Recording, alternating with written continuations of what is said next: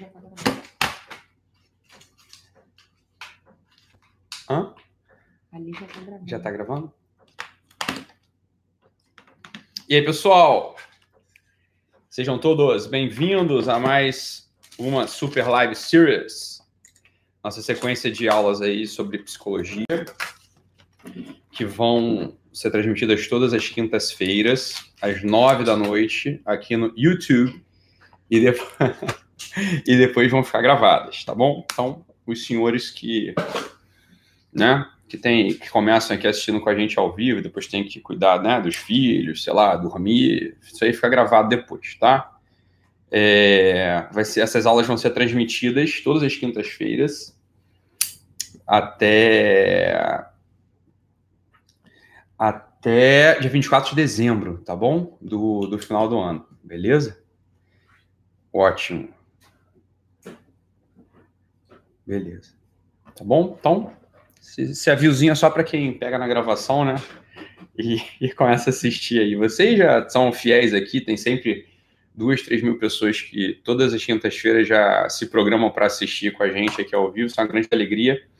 Eu fiz uma aposta que talvez eu perca, né? Mas aí, se eu perco nessa aposta, todo mundo ganha, então tá valendo. Eu falei, olha, lembra na live 1, eu falei, eu sei, eu falei assim, eu sei que até o final do ano vão ter se 50 pessoas estiverem comigo aqui até o final do ano, a gente vai ter dado, já vou ter me dado por satisfeito, porque esse assunto que a gente, esse assunto que a gente trata aqui, eles simplesmente não são vistos sistematicamente em nenhum lugar né, acadêmico. Então, se 50 pessoas conseguirem permanecer aqui com a gente até o dia 24 de dezembro, a gente vai ter formado de verdade uma geração completamente diferente.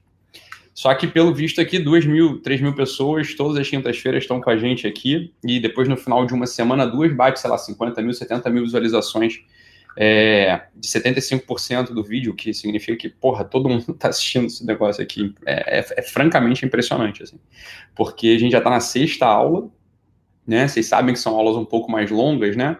Nem sempre vão ser aulas de três horas, às vezes vão ser um pouco mais curtas, eventualmente vão ser mais longas, mas aí, eventualmente vão ser mais longas, eu sei que é loucura é, dar aulas mais longas do que três horas, mas às vezes vai, vai passar disso, né? Lá no curso presencial, por exemplo, as aulas às vezes têm seis, sete horas sem parar. Né? Então o pessoal acostuma e fica anotando até o final, que é, um, é espantoso assim, a capacidade de, de, é, de, atenção que vocês têm. É espantoso mesmo. Mas deixa, deixa eu ver, eu tô falando igual a nega do leite aqui, mas vocês estão me ouvindo bem, me vendo bem? Eu não sei se vocês estão me ouvindo bem ou ouvindo bem. Então, ótimo, né? Os cursos presenciais quando vocês respondem aí, só para eu acompanhar aqui. Os cursos presenciais, eles estão a todo vapor, né? Então, semana sim, semana fim de semana sim, fim de semana não, tem algum curso presencial meu em algum canto do mundo, né? Ah, estão ouvindo? Que bom. Beleza. Ótimo, pessoal. Sexta, amanhã, estou embarcando para São Paulo, então vai ter a nossa turma lá em São Paulo. É, ainda tinha cinco vagas na turma, mas eu esqueci de anunciar no, nos stories. Desculpa aí, pessoal. Então pode ser que alguém quisesse fazer, tinha vaga nessa turma agora de São Paulo, tinha mil, mil turmas, mil, mil, mil, mil, eu vi aqui, eu tô viajando, tinha cinco vagas lá, mas eu esqueci de avisar na porcaria dos stories, então, enfim, tá? Dava, dava para ter ido. Então, se alguém é, ainda tem interesse de ir no curso São Paulo, acho que tem vaga ainda. Não sei também que isso me avisaram hoje de manhã, então acabei de esquecer de avisar. Desculpa aí, Arnold. É, esqueci de avisar que tinha vaga. Ótimo. Essas aulas aqui de quinta são excelentes, porque é um outro ritmo, né? Então, às vezes algumas pessoas estão, acostumadas a me ver só nas lives, né? Aquele ritmo um pouco mais acelerado. É claro, é uma live de 20 minutos, 15 minutos, é uma outra coisa. Aqui, graças a Deus, a gente pode estar como se fosse só, só nós, né? eu e mais umas 20 pessoas numa sala confortável, conversando sobre os temas de fato profundos. Então, é, é, realmente um outro ritmo aqui e é uma grande alegria poder estar nesse ritmo também, né? Não precisar só fazer aquela exposição um pouco mais intensa, que é muito útil, é importante, ou seja, é, aquela mídia das lives no Instagram, que eu estou bloqueado lá, né? Ainda. Aquela, a mídia das lives no Instagram, ela pede aquele tipo de, de, de, exposição, né? Aqui a gente já pode se dar o luxo de fazer de uma outra forma, né? Uma forma mais calma, tem que ser mais cadente, porque os temas que a gente trata aqui, eles são temas que eles vão tocar num outro lugar do nosso espírito, né? As lives lá também tocam num lugar profundo, mas é um, é um, são, as lives ali elas são para ferir a gente mesmo, né? É para isso que a gente faz as lives no Instagram. É uma palavra ou outra que vai te ferir e vai fazer com que você se mexa, né? Vai te lembrar de uma coisa que você estava esquecendo. Essa que é a ideia das lives lá. Aqui não é te lembrar, aqui são coisas que você nunca ouviu falar mesmo. Então, é, é outra, é outra pegada, né? Essa que é a verdade. Eu hoje vou fazer um. É, vou fazer um. Vou abordar um tema para te dar continuidade ali na, na, na, primeira, no primeiro ternário do tarô. A gente está falando sobre o caminho da vida. E não é isso? Vocês lembram bem. Quem? Ah, outra pergunta que o pessoal sempre faz. Vocês, quem é meu aluno de toda semana, desculpa, aguenta um pouquinho esses avisos aqui de 15 segundos, né? Não tem problema falar disso também, né? Tem um pouquinho de paciência, é bom também que você se acalma aí, você pega o teu lápis, teu, teu caderno, você serve aí, sei lá, teu chazinho, abre teu vinho, sei lá. Mas é bom falar para quem está chegando agora. Vocês têm que ter um pouco de paciência e é uma coisa que eu quero, de fato, ajudar vocês a formar nessa comunidade aqui, é uma paciência com quem está chegando agora. Uma coisa que eu andei, que eu vi, né? Eu estou há 16 anos nessa cena intelectual, na cena pedagógica do Brasil, e eu vi que alguns grupos que vão se formando, o pessoal mais antigo vai ter muito pouca paciência com o pessoal que chega, né? E, ou então começa a ter briga entre eles, isso é muito feio. Isso aqui a gente não pode ter aqui entre a gente. Né? É, de fato, é uma coisa que se, se a gente começar a encaminhar por aí, a gente vai ter perdido. E não é para é nada disso que a gente está fazendo aqui. A gente não está fazendo nada aqui para brigar ou para não ter paciência com quem chega, é muito pelo contrário. Né? A gente tem que fomentar na gente um espírito de fato de acolhimento um espírito pedagógico. Assim, olha, os mais velhos vão cuidar dos mais novos, tá? E os mais novos vão se deixar cuidar e ninguém vai ficar com inveja um do outro. Isso é, isso é, uma coisa que de fato mancha o espírito e as pessoas vão ficando todas burras ao longo do tempo, assim, vão só tendo. As pessoas diminuem na vida. Então, isso é uma coisa que é uma grande alegria que eu vejo do trabalho que eu tenho realizado aqui no, na internet desde o início, né? Os círculos que vão se formando. Então, as pessoas se autorreferenciando, pessoas que não se conheciam, que se conheciam, vão se aproximando, vão ficando mais próximas umas das outras, né? Então, a gente vai vendo, assim, quer dizer, esse, a, alegria, a alegria que eu vi o Dr. Paulo Pacheco e o Tiago Amorim é, gravando um, é, dando um curso presencial em São Paulo, falei, porra, meu coração encheu de alegria. Eu falei, porra, olha que maravilha, tá vendo? Duas pessoas é, de estudo, duas pessoas de presença, duas pessoas com caráter, com espírito, é, se reunindo e juntos, ali dando um curso juntos, entendeu? Cadê a vaidade, né? O pessoal podia ter vaidade, ah, eu vou dar meu curso sozinho, então eu vou dar meu curso sozinho. Falei, bobeira, que vaidade, isso é uma palhaçada sem fim, né? Vaidade de quê? Essa que é a verdade, porra. Se a gente se conhece minimamente, a gente vai ter vaidade de quê? Então essa é uma das coisas que a gente tem que aprender aqui. É uma das coisas que a gente tem que aprender, cara, aprender a se olhar.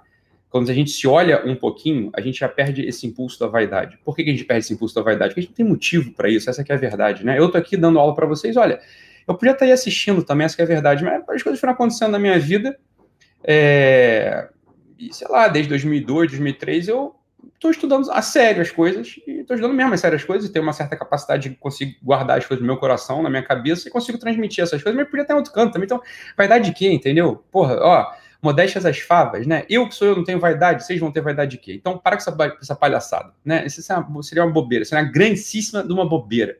Uma grandíssima de uma bobeira. Então, a alegria que eu vi lá o Dr. Paulo Pacheco e o Thiago Amorim dando um curso lá, né, sobre relacionamento, é, dor e glória do relacionamento. Eu sei lá do que, que eles falaram lá, mas francamente eu fiquei muito curioso. Eu falei, pô, eu queria estar tá lá assistindo esse curso também, vai ser do cacete. O próprio Thiago Amorim é, vai estar tá aqui no Rio de Janeiro, 21, 22 de março. Infelizmente eu não vou estar, senão eu queria lá sentar e assistir a aula dele, né? A pessoa, porra, é, fantástica. O doutor Paulo Pacheco também, né? O Thiago Andrade e o pessoal que vai se reunindo o, os náufragos, né, o Jota e o Chico, são pessoas maravilhosas. Porra, a gente vai ficar fazendo, é, vai ficar de vaidade, vai ficar escondendo essa, essas pérolas que vão aparecendo, isso é uma bobeira. Nunca façam isso, né? Então, as pessoas que vão chegando agora, isso tudo para responder aquela pergunta que eu fiz no início para o pessoal que está chegando agora. É, é, claro que se você assistir a Super Live Series desde a aula 1, você vai ter mais benefício né? Mas só que você pode assistir de onde você, de onde você me encontrar. A vida é assim, a vida é assim, olha, você encontra, a gente encontra as pessoas no caminho, a gente não está desde o momento zero na vida delas. E elas não estão desde o momento zero na nossa vida e a relação se estabelece do mesmo modo. Aqui vai ser mais ou menos assim. A gente vai é, começar de onde começou, com todo o amor do mundo, olhando para frente, e se puder, se tiver, se tiver paciência, se tiver disposição, se tiver tempo, você vai lá para aula 1 e manda brasa, e assiste a aula da semana, e se sobrar um tempinho, você assiste a, a, a aula anterior que você não assistiu. Olha, vou te falar, se você tiver um mínimo de organização, você consegue assistir essa aula é, separada ao longo da semana. Eu estava ouvindo a Kim Zucatelli, é, uma querida pra caramba, gente, é amiga, né? Amiga, amiga de internet, assim, eu nunca vi a Kim pessoalmente. Mas a gente gravou uma live que foi muito boa, a gente teve uma live junto, foi excelente a live, foi uma delícia estar ali com ela conversando. E eu vi uma história dela esse dia e falei assim: ah, pô, Ítalo, é, aumenta mais esse tempo da live aí, porque eu separo as tuas lives em 40 minutos, é o tempo que eu fico lá na ginástica. Ela fica lá no elíptico, lá, correndo, sei lá, fica no, no, no, no elíptico fazer a ginástica dela, é o tempo que ela fica, 40 minutos, ela vai separando direitinho ao longo da semana, mata lá o negócio, né? Então, se tiver, tiver o mínimo de organização, você consegue assistir essas aulas por mais longas que pareçam, tá? Eu queria começar essa aula de hoje posicionando um tema que é um tema a partir de uma pergunta que eu recebi. Eu queria tirar um tempinho da aula de hoje para responder algumas dúvidas que ficaram para trás. É, mas essa, essa é uma dúvida central. Vindo para cá, eu estava revendo as perguntas, tem um arquivinho que eu fui fazendo né, das dúvidas, pegando essas dúvidas mais prevalentes, mais importantes, e recebi por, pelos, pelo direct do Instagram, uma pessoa que está me assistindo já, já assistiu a todas, de uma pessoa com muita, muita boa vontade, muito honesta, ela não estava implicando nem nada, ela faz uma pergunta que é importante a gente falar sobre ela agora, que é a seguinte, preste atenção nisso que eu vou falar, porque isso aqui choca um pouco. A pergunta dessa pessoa é o que está cristalizado na mentalidade de quase todo mundo. Falou assim, ah, Ítalo, era mais ou menos assim, eu não vou citar, porque deixa eu desenvolver a pergunta dela para a gente entender o motivo pelo qual é, importa a gente gastar um tempo aqui falando sobre isso, para a gente poder entender tudo que vem para frente, inclusive.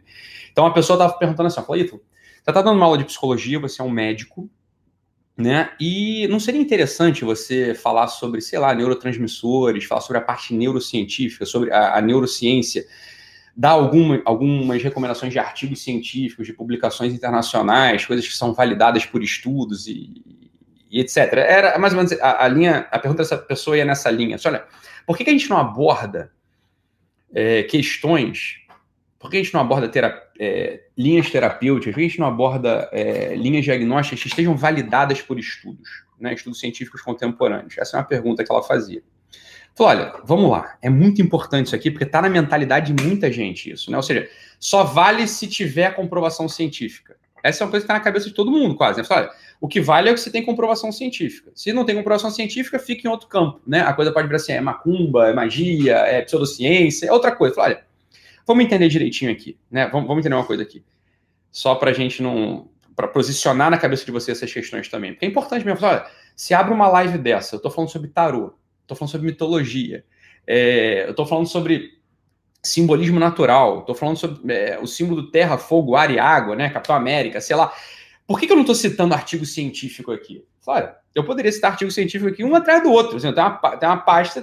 Veja bem, minha formação é essa, eu sou médico fiz, a, fiz uma faculdade federal, boa, né, lá, bons médicos, depois fiz minha, minha residência em psiquiatria, também na Universidade Federal, bons médicos, era, era a melhor residência que estava disponível para fazer, dada a minha circunstância era aqui, passei, fui lá fazer, então assim, daria tranquilamente para citar esses artigos. Por que, que eu não cito? Por que, que eu não desenvolvo a linha do que a gente está é, aprendendo aqui, expondo aqui? Por que, eu não desenvolvo essa linha aqui? Essa é uma boa pergunta que a pessoa fez e ela precisa ser respondida para a gente poder ter uma segurança do que a gente está fazendo, para vocês poderem ter uma segurança do que vocês estão fazendo aqui também, tá? Então isso é fundamental pelo seguinte, olha só. Quando a ciência contemporânea ela aparece com seus métodos, né? Qualquer pessoa que seja de laboratório, uma pessoa que tenha passado por um mestrado, uma pessoa que tenha passado pelo doutorado, ela sabe que existe um certo rigor acadêmico para o tratamento de algumas questões. E é claro que dá, dá a entender, faz parecer que quando essas questões elas são tratadas pelo método científico contemporâneo, elas são mais sólidas, elas são mais confiáveis, elas são mais seguras. Né? Então, assim, ó, se sei lá, eu submeti uma abordagem de, de, de, o caso que aconteceu recentemente, se eu submeti, sei lá, vou tratar pessoas com fobia, eu vou tratar pessoas com fobia. Então, eu vou ver quais são os métodos disponíveis, pegar algum método da terapia cognitivo comportamental, vou pegar um método talvez antigo, né, da década de 50, né, de sensibilização sistemática, e vou aplicar isso num N estatisticamente no N de pacientes, né, no número de pacientes estatisticamente relevante, vou submeter ali, fazer, dar um tratamento estatístico para aquele, aquele experimento, de modo que isso tem uma validade. É assim mais ou menos que funciona o pensamento da ciência contemporânea. Então, modo que dependendo do resultado, você pode dizer, olha, esse método ele pode ser, ele pode ser replicado, esse método deu um, sei lá, ele tem um, um, intervalo de confiança que, que é ideal, esse método, portanto, ele é eficaz ou ele é ineficaz. É assim que as coisas funcionam na ciência contemporânea. Fala, olha, e está tudo certo, é exatamente assim que funciona. A grande questão que a gente está tratando aqui é o seguinte: olha, a ciência contemporânea, preste atenção nisso aqui, isso aqui é muito importante para entrar na tua cabeça, alguns de vocês já sabem, mas não custa nada lembrar. A ciência contemporânea, ela, ela é muito útil ela é utilíssima. A gente jamais despreza a ciência contemporânea. A ciência contemporânea é uma coisa que, assim, ela dá uma contribuição que não é importante no final das contas, mas é uma, é uma contribuição válida, uma contribuição assim, que você pode usar. Você pode usar em certos momentos.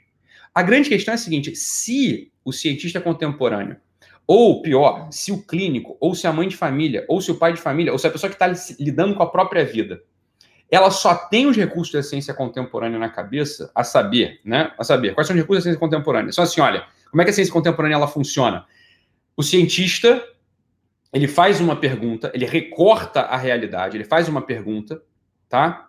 E sem investigar muito, da onde vem essa pergunta, da onde vem os métodos, da onde vem, onde ele quer chegar, sem investigar nada disso, ele pega e submete essa pergunta a respostas que, em geral, são validadas por experimentos. Deixa eu, deixa eu responder aqui, vamos dar uma. Vamos, vamos exemplificar a coisa aqui. Então, por exemplo, isso. O sujeito tem medo de aranha, sei lá. E ele vai ser submetido a um processo de desensibilização sistemática para que ele deixe de ter medo de aranha. Excelente, né? Excelente. Uma série de métodos da terapia cognitivo comportamental que podem ser utilizados no set terapêutico para que esse sujeito não tenha mais medo de aranha, tá? Isso é tudo que a ciência contemporânea está perguntando. Ela quer saber o seguinte: olha, qual é o melhor método para o sujeito não ter mais medo de aranha em, sei lá, seis semanas? Se isso é o que você quer da vida, né? Deixar de ter medo de aranha, vou te dizer, a única pergunta que você tem que fazer na tua. Na, na tua a única pergunta que tem que aparecer na tua cabeça e o método que você tem que procurar é justamente esse. É justamente esse. Falar, qual que é o melhor método para eu deixar de ter medo de aranha? Qual que é o melhor método para deixar de ter medo de agulha? Qual que é o melhor método para isso? Pronto, simples assim. A ciência contemporânea vai te responder. A ciência contemporânea, ela nunca vai conseguir te responder o seguinte: por que, que as aranhas existem? Qual é a relação de um sujeito com as aranhas? Em que, em que o medo de uma aranha pode de fato atrapalhar a tua vida no sentido de qual que, olha, como é que isso fica disfuncional na tua vida? Por que, que o medo de aranha deixa a tua vida disfuncional? Né? O que, que eu deixo de ganhar, o que, que eu perco se eu tenho medo de aranha? Ou medo de aranha é uma coisa que pode estar muito distante de você. Vamos pensar coisas que são mais próximas de você. Medo de avião, por exemplo. Medo de avião. Óbvio que se você quiser viajar para Nova York, você tem uma viagem para Nova York, a trabalho, você precisa ir lá. Fala, quem que pode te ajudar nisso em seis semanas? Quem pode ajudar nisso em seis semanas é terapia cognitivo comportamental. Ponto. É um método validado cientificamente, você vai lá, trata. Agora veja bem, olha só nada contra os terapeutas, os terapeutas cognitivos comportamentais. Pelo contrário, são meus amigos, eu utilizei, utilizei isso aqui no consultório me utilizo ainda é, extensamente. Tem questões que você vai abordar assim. É assim mesmo que você vai abordar. Você não faz nenhuma pergunta de fundo, você não quer saber a origem de nada, você vai lá e pá, se submete àquilo. Agora, olha só, vamos lá. A grande questão é essa. É que medo de avião, vou, eu vou dizer para você, você vai concordar comigo, não tem como você não concordar. Medo de avião é uma coisa secundária na sua vida. Olha, você não vive dentro de um avião. Você não se vê com aranhas o tempo todo, né? É, e no mais a mais, se você tem medo de avião, submete uma terapia ou não vai, faz por Skype a reunião, né? Quer dizer, uma coisa que pode ser disfuncional sob certo aspecto na tua vida. Isso é contornável. Essa é a grande questão. Para para entender isso aqui, sobretudo em psicologia, os métodos científicos contemporâneos, eles só são capazes de abordar questões que são periféricas na sua vida. As questões centrais da tua vida, a primeira delas, o teu olhar para o mundo. Vou te olhar para o mundo e falar. É aquele verso que eu repito mil vezes, vou repetir mil vezes, vocês vão se cansar de ouvir esse verso meu aqui, que é o verso da Adélia Prado, que ela fala, é um, para mim, um dos ápices da versificação nacional. Ela fala assim: olha, é que às vezes Deus me tira a poesia, eu olho para uma pedra e só vejo pedra mesmo. Às vezes Deus me tira a poesia, Ítalo, eu olho para uma pedra e só vejo pedra mesmo. Fala, Adélia Prado, você está relatando simplesmente o que é a ciência contemporânea. A ciência contemporânea tira toda a poesia da vida e quer olhar para a pedra e investigar o que, é a pedra mesmo. Você está entendendo? O que, que é a pedra mesmo? Qual é o minério que ela é feita? Né? É, qual o peso dela? Qual é o volume dela? Ela vai dar respostas muito precisas para essas realidades. E vai, óbvio que vai, a ciência contemporânea é para isso que ela serve. Ela recorta a realidade, pega um aspecto que, em regra, é o aspecto material da realidade e dá uma resposta precisa para aquilo. Ponto. Agora, a ciência contemporânea, se junto com a Adélia Prado você e eu, a gente pergunta para a pedra, fala, pedra, de que você é presença de quê? Você é presença de quê, minha filha? Né? Por que, que você aparece mil vezes na mitologia grega? Por que, que você aparece mil vezes na constituição do mundo? Por que, que você aparece mil vezes na versificação? Por que, que a gente te evoca todo tempo, pedra? Né? A pedra, você é, você é símbolo de quê? De que, que você é presença? Quando eu olho para você, quando olha para você, ouça isso aqui que eu vou falar agora. Preste atenção nisso aqui. Olha, olha o que eu vou falar agora. Vê se você me acompanha. Vê se você me acompanha. Você que está me ouvindo. Vê se você me acompanha. Deixa eu te fazer uma pergunta e eu quero que você responda agora. Entra na aula comigo. É somente você entrar na aula comigo. Tá? Eu, quero, eu preciso de você agora. Não é mais expositivo, agora é meditativo. Eu preciso que você medite comigo.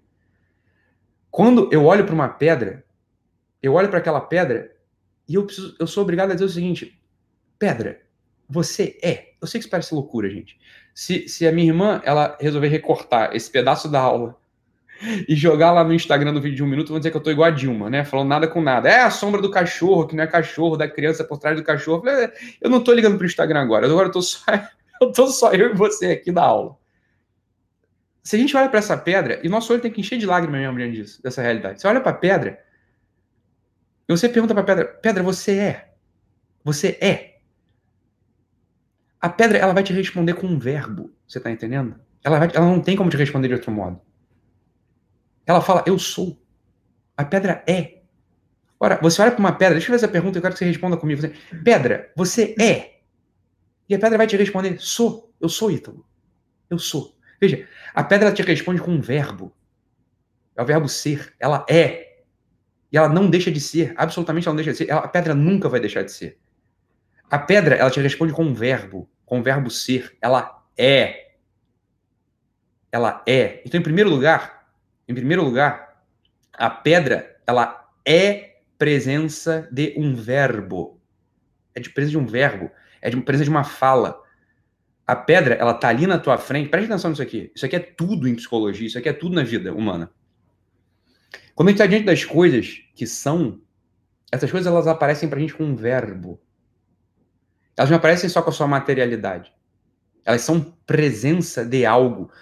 Tudo quanto é, tudo quanto é, esse charuto, essa xícara, a pedra, elas são, em primeiro lugar, um verbo. Elas são presença de um verbo tatua isso aqui no teu olho. Isso aqui, enquanto você não, enquanto você, enquanto você não, não for obrigado, enquanto você não, não assim, ó, enquanto a realidade ela não te obrigar a falar isso, deixa eu te contar uma coisa, você não entrou ainda na vida real.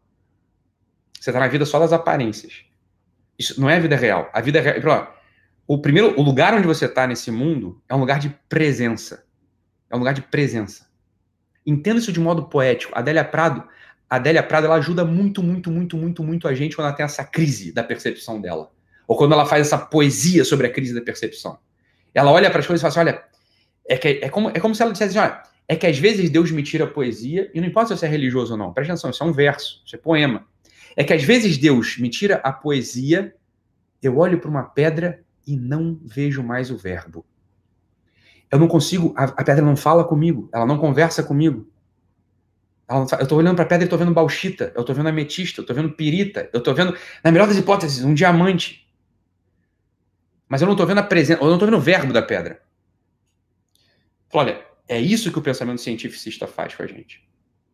Quando a gente escolhe fazer um recorte da realidade, e se eu viesse aqui falar com vocês a partir de artigos científicos, eu estaria, com, eu estaria cumprindo a profecia da Adélia Prado. Eu estaria tirando de vocês aquele último fio de esperança da poesia que ainda tem no coração de cada um. Se eu viesse aqui nesses, nessas quintas-feiras à noite e fizesse uma exposição dos artigos científicos, eu não estaria cumprindo a minha função. A minha função é fazer uma, uma abertura poética na vida de vocês. E na minha também. Se eu venho aqui toda quinta-feira à noite, subo na cátedra do cientista, subo na cátedra do médico, evoco os artigos científicos, né? vou lá no PubMed, pego as meta-análises, estudos cegos, duplo, é, estudos cegos duplos randomizados, estudos duplos cegos randomizados. Olha, que, que eu tô terminando de fazer com a gente? Eu tô terminando, eu tô matando. Eu tô matando. Eu tô matando a esperança de Dante. Eu tô matando a esperança de Camões. Eu tô matando a esperança de Cervantes. Eu tô matando a esperança de toda a poesia. Fala, para que, que tem que ter poesia na vida? Para que, que tem que ter poesia na vida? Olha, a poesia é isso que a gente tá falando. A poesia faz o quê? Não é a poesia dos poetas, é a poesia do meu coração e do teu coração. É a poesia do, do, homem vivente, do homem vulgar vivente. Eu e você. A gente não é Shakespeare, a gente não é Dante, a gente não é Camões, a gente não é. Né? A gente não é Baudelaire, a gente não é um William Butler Yeats, a gente não é. Não é nós não somos essas pessoas.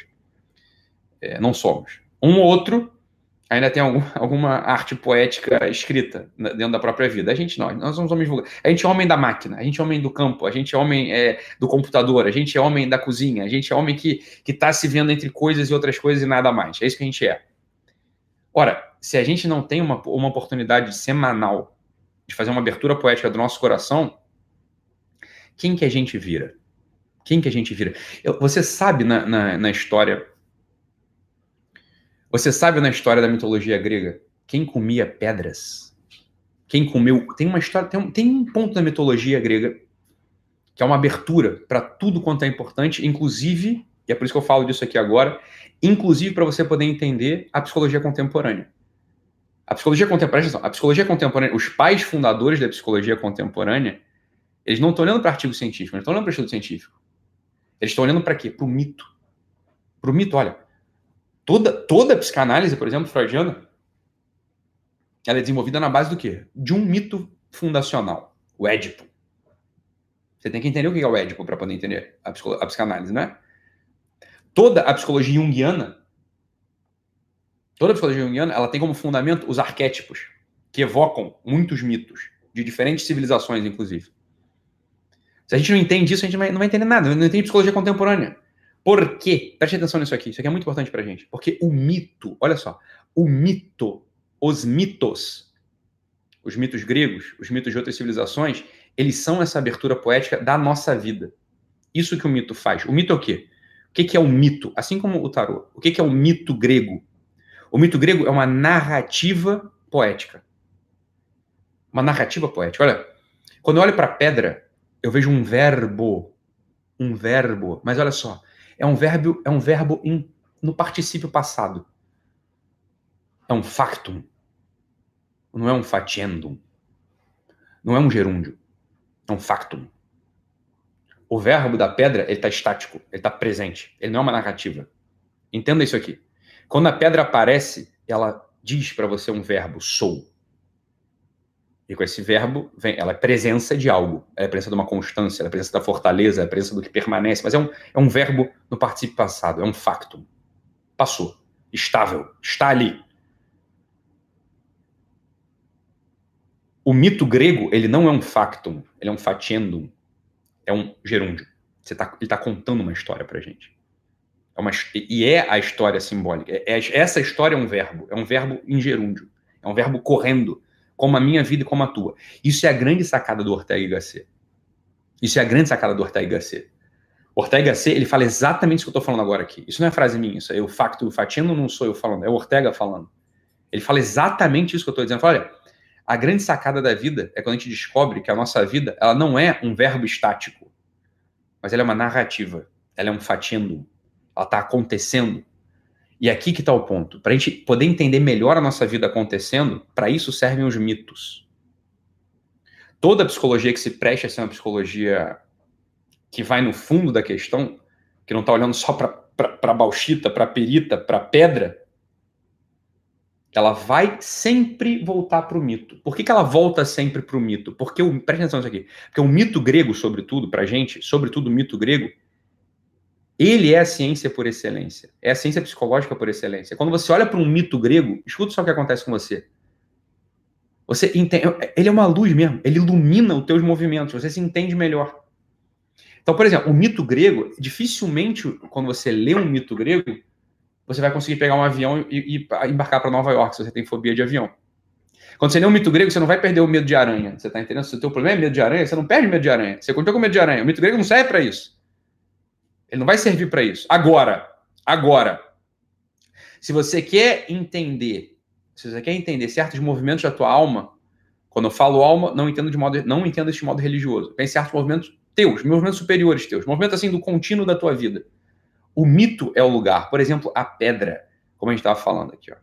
A pedra. Na mitologia, ó, lá na origem da fundação da teogonia mitológica, isso é uma história importante para saber. A gente precisa saber disso aqui. Lá na origem da teogonia, quando na, na constituição do mundo, na construção do mundo.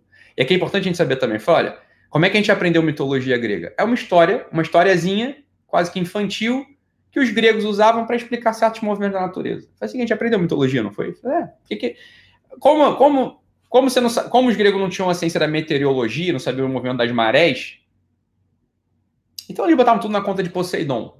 Não é assim que a gente aprendeu mitologia grega? Entenda, isso já é um pensamento cientificista sobre mitologia grega. Você está entendendo assim, ó, a única realidade do mundo que importa para mim é a realidade que a ciência contemporânea ela pode abordar. Né? As leis da agricultura, as leis da, da, da meteorologia, sem você jamais, sem o sujeito, sem o professor que te ensinou isso, sem ele jamais entender o seguinte, olha, existem movimentos muito profundos psicológicos ali, que explicam a razão de ser de um Poseidon, que explicam a razão de ser de um Hades, que explicam a razão de ser das Ectíneas, que explicam a, a razão de ser das, Ecnídeas. Fala, ninguém não, não te ensinaram assim, provavelmente. Então, lá na origem, na teogonia, na origem do mundo, para os gregos, ele está com. Presta atenção no que ele está falando. Ó, escuta essa história, que a história é tua e é minha. Ele, o que, quando o grego ele está contando a teogonia dele, quando ele está falando a origem do mundo, a origem dos deuses, a origem do mundo, a origem cósmica, a origem do homem, quando ele está contando isso tudo, fala, por que, que Prometeu. Prometeu é o sujeito grego, é o, é, o, é o ícone grego que cria o homem. Quando Prometeu cria o homem, o que, que ele está falando ali? Mas lá na origem, lá na origem, lá na origem grega, o que, que o grego está contando pra gente? Ele não está contando assim, ó, ah, você quer a história da Karoshi. Como o grego não sabia do Big Bang, ele está dizendo que Urano se juntou com Gaia, e aí os dois, um criou, criou o céu e a terra. Presta atenção, vamos lá. Não, não vamos debochar porque não é a hora de fazer o deboche, porque eu sei que não é motivo para debochar. A gente não tem, a gente não tem capacidade é, escolar para aprender isso. Então a gente precisa vir aqui e falar sobre esse assunto. Né? Então, o que, que ele está falando? Ele está falando o seguinte: olha, existem dois. Isso aqui é importante para gente. Existem dois princípios no ser humano. Existe um princípio, e vê se não é assim mesmo. Existe um princípio material na gente. Não é? Ninguém vai dizer que a gente não tem matéria, a gente tem carne e osso. Só que todo ser humano pouco sutil, inclusive, ele não precisa ser muito sutil, pouco sutil, ele nota que tem certas coisas nele que não são muito carne e osso. Isso mesmo o ateu, materialista, não tem problema. Ele fala, sei lá, eu não sei, mas, mas, mas vontade de comer não é, não é vontade de comer. Vontade de comer tem a ver com matéria, porque, bem, eu posso ter vontade de comer uma pizza, posso ter vontade de comer uma comida japonesa, posso ter vontade de comer um hambúrguer. Mas mesmo às vezes, quando eu como essas coisas, eu continuo com um outro processo em algum outro lugar que é a tal da vontade de comer, que não tem muito a ver com matéria. Minha, minha barriga não está mais doendo, não é isso? Assim, eu não estou mais com fome. Fome eu não estou. E eu já, já comi, já comi comida japonesa, já comi pizza, mas não estou ainda com vontade de comer. Não é assim que a gente pensa, não é assim que a gente tem isso. Não tem, todo mundo tem esse negócio. Outras coisas ainda piores do que isso. Ó, isso, aqui é, isso aqui é muito vulgar. A maior parte das pessoas, algum momento da vida, teve vontade de ser bom, né? Sei lá, vontade de ser justo, vontade de ser fiel, vontade de, de fazer o certo. Mas que porra é essa? O que, que é isso? Que porra é essa? Vontade de ser bom, vontade de ser justo, vontade de ser fiel, vontade de, de, de ensinar alguém, vontade de, aprender, vontade de aprender. Vontade de aprender. O que é vontade de aprender? Que maluquice, cara. Olha o que vocês estão fazendo aqui. Vocês, agora, nesse momento, nesse presente momento, vocês estão contrariando, olha aqui o que vocês estão fazendo. Vocês estão contrariando um princípio de Gaia na, na teogonia. Que princípio de Gaia é esse? Ó, você tem a terra selvagem. Olha que bonito isso. Você tem uma primeira terra selvagem, sua força da natureza selvagem, erupções vulcânicas, explosões, mar chacoalhando para tudo que é lado, explosão, terra. Terra, natureza material. Um princípio onde não há vida, não há vida ainda. A gente não ainda não está no reino da Geia, ou da Reia. Né? A, a, tem a Gaia, que é uma natureza. Isso aqui é a categoria grega. A Gaia é um princípio selvagem, natural selvagem, um princípio de matéria selvagem. Vocês estão contrariando esse princípio quando estão aqui sentados na minha frente aprendendo, é ou não é? O princípio material selvagem nosso, ele faria com que a gente estivesse dormindo, comendo, fazendo qualquer outra coisa material. Assim, não é maluquice isso? Por que vocês estão sentados aí ouvindo? Por que, que eu tô aqui? Olha, eu tô aqui explicando o negócio. Em que medida um princípio material rege essa minha operação humana? Não há nenhum, presta atenção, não há nenhum movimento material em mim que justifique o fato de eu estar aqui sentado diante do Léo, da Mila e de um computador, e logo virtualmente de duas mil pessoas, fazendo o que eu estou fazendo. É claro que existe um outro princípio. É um princípio espiritual. Lá na teogonia, eh, não entenda espiritual como religião também. Essa é a parte que vocês erram. Essa é a parte que o crente, o católico, que o budista, que a pessoa de religião vai se confundir. Não é princípio espiritual do sentido da religião. Eu estou falando só de você, eu estou falando de Deus. Eu estou falando de você. Eu falo, olha, em você existe um movimento que não é bem da matéria, é um movimento de outro lugar. Né? Vem de outro lugar. Que princípio é esse? Olha, lá na teogonia, quando o grego está falando assim, olha, existe, existe Urano, é o princípio da teogonia, existe Urano e Gaia. Esses são os primeiros dois deuses gregos. Não, não, não estamos ainda na era olímpica. Não são deuses do Olimpo, hein? Não tem Olimpo. Preste atenção. Olimpo é um lugar. Você, você tem isso na cabeça. Você tem essa visão na cabeça. Não tem? Olimpo, assim. Não tem. Não, quando você pensa em Olimpo, você pensa, ah, sei lá, você pensa naquele lugar bonito, organizado, né? A casa dos deuses lá no Olimpo. Tipo, Olimpo é um lugar mais alto que você tem lá a, as casas bonitas, né? Com aquelas é, colunas dóricas, jônicas, sei lá. Tem que. Naquela arquitetura grega, os deuses moram lá no Olimpo. Uma coisa mais ou menos organizada. A gente está no período pré-olímpico ainda. Ele fala assim, ah, não tem deuses do Olimpo. A gente tá falando assim, ah, é que é, é, a brutalidade da aparição, é a brutalidade da manifestação. A gente, lá, lá no início da teogonia, você tem Urano, que é um princípio espiritual, de pai e espírito, e Gaia, que é um princípio de mãe e terra. Vocês já ouviram isso? A, Gaia, a mãe Gaia, vocês já ouviram isso mil vezes? Né? A mãe Gaia. Isso, isso vem lá da Grécia, lá da teogonia grega. E Urano agredia Gaia com a chuva que caía do chuva torrencial caía do céu, tentando apagar os vulcões, enlamaçando a terra de Gaia. É dali que vem essa história. Tá? Então, o que, que é isso? O que, que o grego está falando nesse princípio teogônico? Está falando uma coisa que tem em você e tem em mim. Quando eu tô aqui assistindo essa aula, de repente, assim, não acontece, mas poderia acontecer. Bate assim um cansaço, fala, ah, porra, vou, vou, vou, eu vou abreviar essa aula aqui, vou, vou, vou falar pro pessoal que eu tô passando mal. Ah, não, vou. Ih, gente, e, e tá travando, e vou precisar desligar. Desliga assim, vai embora, porque eu não tô mais aguentando ficar aqui. Podia. E seria o quê? Seria esse um princípio bruto da matéria falando. É isso que o grego está dizendo pra gente. Fala aí, Talô, mas isso não tem importância nenhuma. Por que eu quero saber disso? Então, essa, que é a, grande, essa é a nossa questão aqui agora. Você realmente não precisa saber disso. Deixa eu só te contar um segredo. Não saber disso é o motivo pelo qual tua vida está do jeito que está. Você está entendendo? Que, o que é a vida tá do jeito que está? Desculpa me intrometer na sua vida, mas eu conheço a sua vida, eu sei como ela está. O que, que é a vida tá do jeito que está? É assim, ó, as coisas acontecem, meu filho. Entre 8 da manhã, que é a hora que você desperta, e 10 da noite, e se eu te perguntar o que aconteceu ali, você não sabe me dizer exceto quando te assaltam, quando você é demitido, quando você quer dar um chifre ou você leva um chifre, quando coisa assim, muito. É muito marcante isso acontece. E vou te dizer, daqui a dois dias você já não lembra mais o que aconteceu. É, o que, que, o que, que é isso, portanto? O que, que é isso, portanto? Isso, isso é um princípio de banalização. Esse é o nome. Isso é um princípio de banalização que todo ser humano carrega dentro de si. Todo ser humano carrega dentro de si um princípio de banalização. A banalização do espírito. A banalização da própria biografia. O sujeito, o ser humano, ele carrega dois princípios que jogam ele para baixo: a nervosidade e a banalização. São duas tentações do homem. Tá sempre tateando as coisas em nervosismos. Por que nervosismo? Porque você tá cego. Nada tem sentido no final. Quando eu falo que nada tem sentido, não, não tô falando do sentido último, não. Sei lá, para quem eu fui criado, onde eu vim, não tô falando desse sentido, não. Tô falando do sentido muito mais, muito mais pegadinha. Falar, tu tem uma vida, presta atenção. O que, acontece entre 8 da manhã e 10 da noite?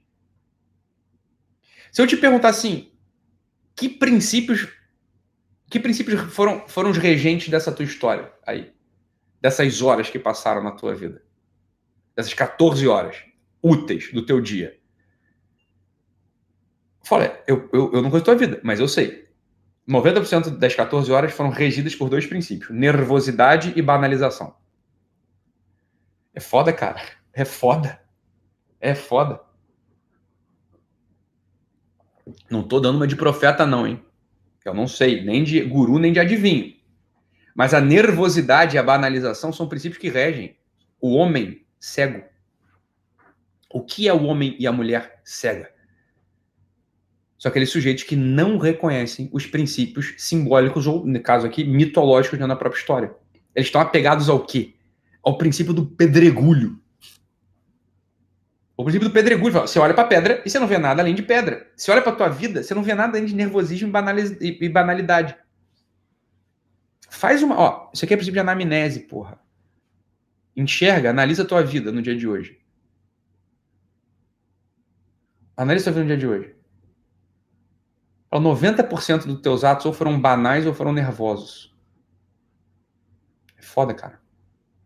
Ou foram banais ou foram nervosos. Eu estou te dando aqui, eu estou respondendo aquela pergunta que você é teria feito se tivesse prestado atenção no que eu estou falando. Que é a pergunta é, para que eu quero saber mais de mitologia, Ítalo? Para que eu assistir essas aulas aqui, Ítalo? Eu entrei aqui e estava achando que fosse falar de ciência. Eu entrei aqui e estava achando que fosse falar de artigo científico. Eu, entrei aqui e achei que fosse falar de técnica. Uma hora eu vou falar, calma. Na hora, na hora certa da banalidade. Eu vou falar sobre isso na hora da banalidade, eu falo. Para que, que você está aqui assistindo essas aulas?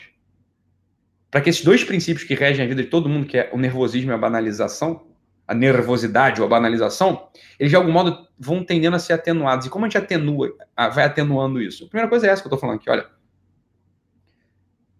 Se permita, é o famoso se permita, né? A gente não gosta muito dessa expressão, mas nesse momento ela cabe bem. Se permita olhar a vida de modo poético. E tem um modo poético, por excelência, que é a mitologia grega, que vai te ajudar. As cartas do tarô, por exemplo, o, o, a, a, narrativa do tarô vai te ajudar muito. Porra, a verdade é essa. Eu só, são 22 arcanos maiores. Eu falei pela metade dos três primeiros aqui. Eu tô há seis aulas falando só dos primeiros três arcanos maiores do tarô. Depois publica esse livro aí que vai ser o livro de tarô. É... Tô falando só disso aqui. Eu tô, na terceira carta, né? Eu tô contando uma história, é isso? Eu tô falando, eu tô falando da vida, tô falando da história da vida humana. Por isso que eu tô aqui na, ter, tô na terceira carta ainda. Quando a gente conta essa história a partir de um princípio, atenção, a partir de um princípio mitológico, simbólico, poético, a gente vai saindo da banalização. Olha que bonito, por exemplo, você pensar o seguinte, cara, quando você está nervoso, tem várias formas de pensar nisso, né? Você pode não pensar absolutamente, você pode só reagir, feito um bicho nervoso, que é em geral como as pessoas fazem. Você pode pensar assim, cara, tem uma poética no meu peito acontecendo é um princípio de Gaia, é o vulcão, é a erupção, é um tornado, é o ciclone, é a matéria bruta, é aquela natureza selvagem pedindo para se revoltar contra a chuva do céu de Urano. Fala, bicho, o primeiro dia que tu ficar nervoso e olhar a conversa assim, tu vira um homem intelectual, cara. Você tá entendendo o que acontece contigo? Tu ficou nervoso e tu entende que dentro de você tá acontecendo aquela, aquele mesmo princípio teogônico você tá entendendo ou não o que eu tô falando aqui? A vida vai ganhando uma poética, bicho, que assim, tu não faz. Olha não. Não é pra tu virar o cara chato e falar, não, peraí, peraí, moça, eu, não fico, eu estou nervoso, mas olha o que tá acontecendo comigo aqui. É Gaia. Não, não, não é isso. Esquece, tu não vai falar essa porra, tá entendendo?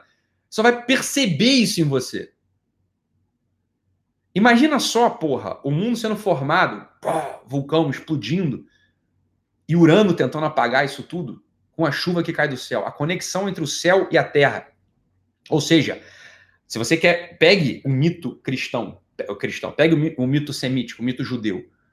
O que, que é isso? É o mesmo princípio, ó, é o vento que vem do alto informando a lama, o barro. E é justamente a conexão entre o barro e o vento. Ó, barro. Barro é terra com água já.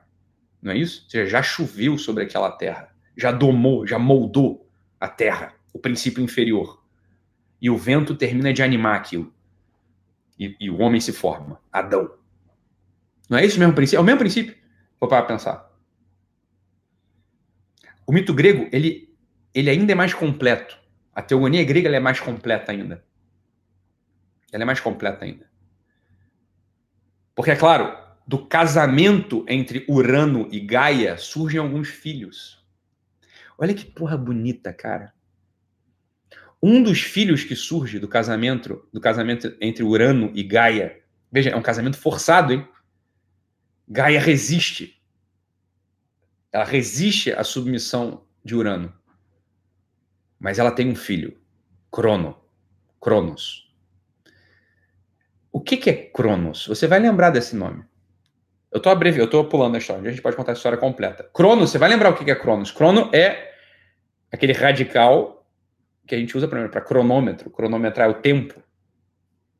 Olha, exato, o que, que é o tempo? O tempo é o que marca a sucessão da matéria. Ou seja, uma matéria um pouco mais organizada, você consegue observar e ver que ela vai se decompondo. Ela já não é mais uma massa caótica. Não é isso? Para que o que, é o tempo? O que, é crono? O que é o tempo? O tempo é a sucessão da matéria. Você vai ver na só tem tempo na matéria. Nas realidades materiais. Fora da realidade material não tem tempo. Por quê? Porque o que, que o tempo marca? Perdão, cuspir, desculpa. O que, que o tempo marca? O tempo ele vai marcando a passagem da matéria. E existe uma profecia ali. Olha que profecia bizarra. Olha que profecia bizarra. Cronos vai destronar. Crono, o deus, o filho de Urano e Gaia, ele vai destronar o seu pai em algum momento. Olha isso. Olha o símbolo da coisa. Cronos, ou Deus Crono, Cronos, ele vai tirar do trono Urano. Ou seja, aquele princípio de espiritualização. Olha isso aqui, olha o que, que o mito está falando. Aquele princípio de espiritualização, ou seja, aquela chuva que vem do alto e informa a matéria bruta, Gaia, em algum momento vai perder o seu império para o tempo. Ou seja, quando a gente está dentro do tempo, a vida está acontecendo. A gente tem uma história para contar. A gente tem que comer. A gente tem que tomar banho. A gente tem que ganhar dinheiro. A gente tem que amar ou não as pessoas. A gente tem, a gente tem que fazer coisas no tempo. O tempo está correndo. Pode ser que, porque o tempo passa, você perca a visão do princípio espiritual. É ou não é isso? Pode acontecer. Que, pode acontecer. O tempo passa e você, se, você, você fica nervoso. Fica nervoso. O tempo está passando. O que, o, o que, que é o tempo está passando? O mês está acabando e o meu dinheiro acabou antes. Tá chegando, hoje é dia 28. Eu só recebo o salário dia 6. E meu dinheiro acabou. Eu tenho oito dias que vou ter que viver sem dinheiro. Como é que eu faço? É o tempo passando.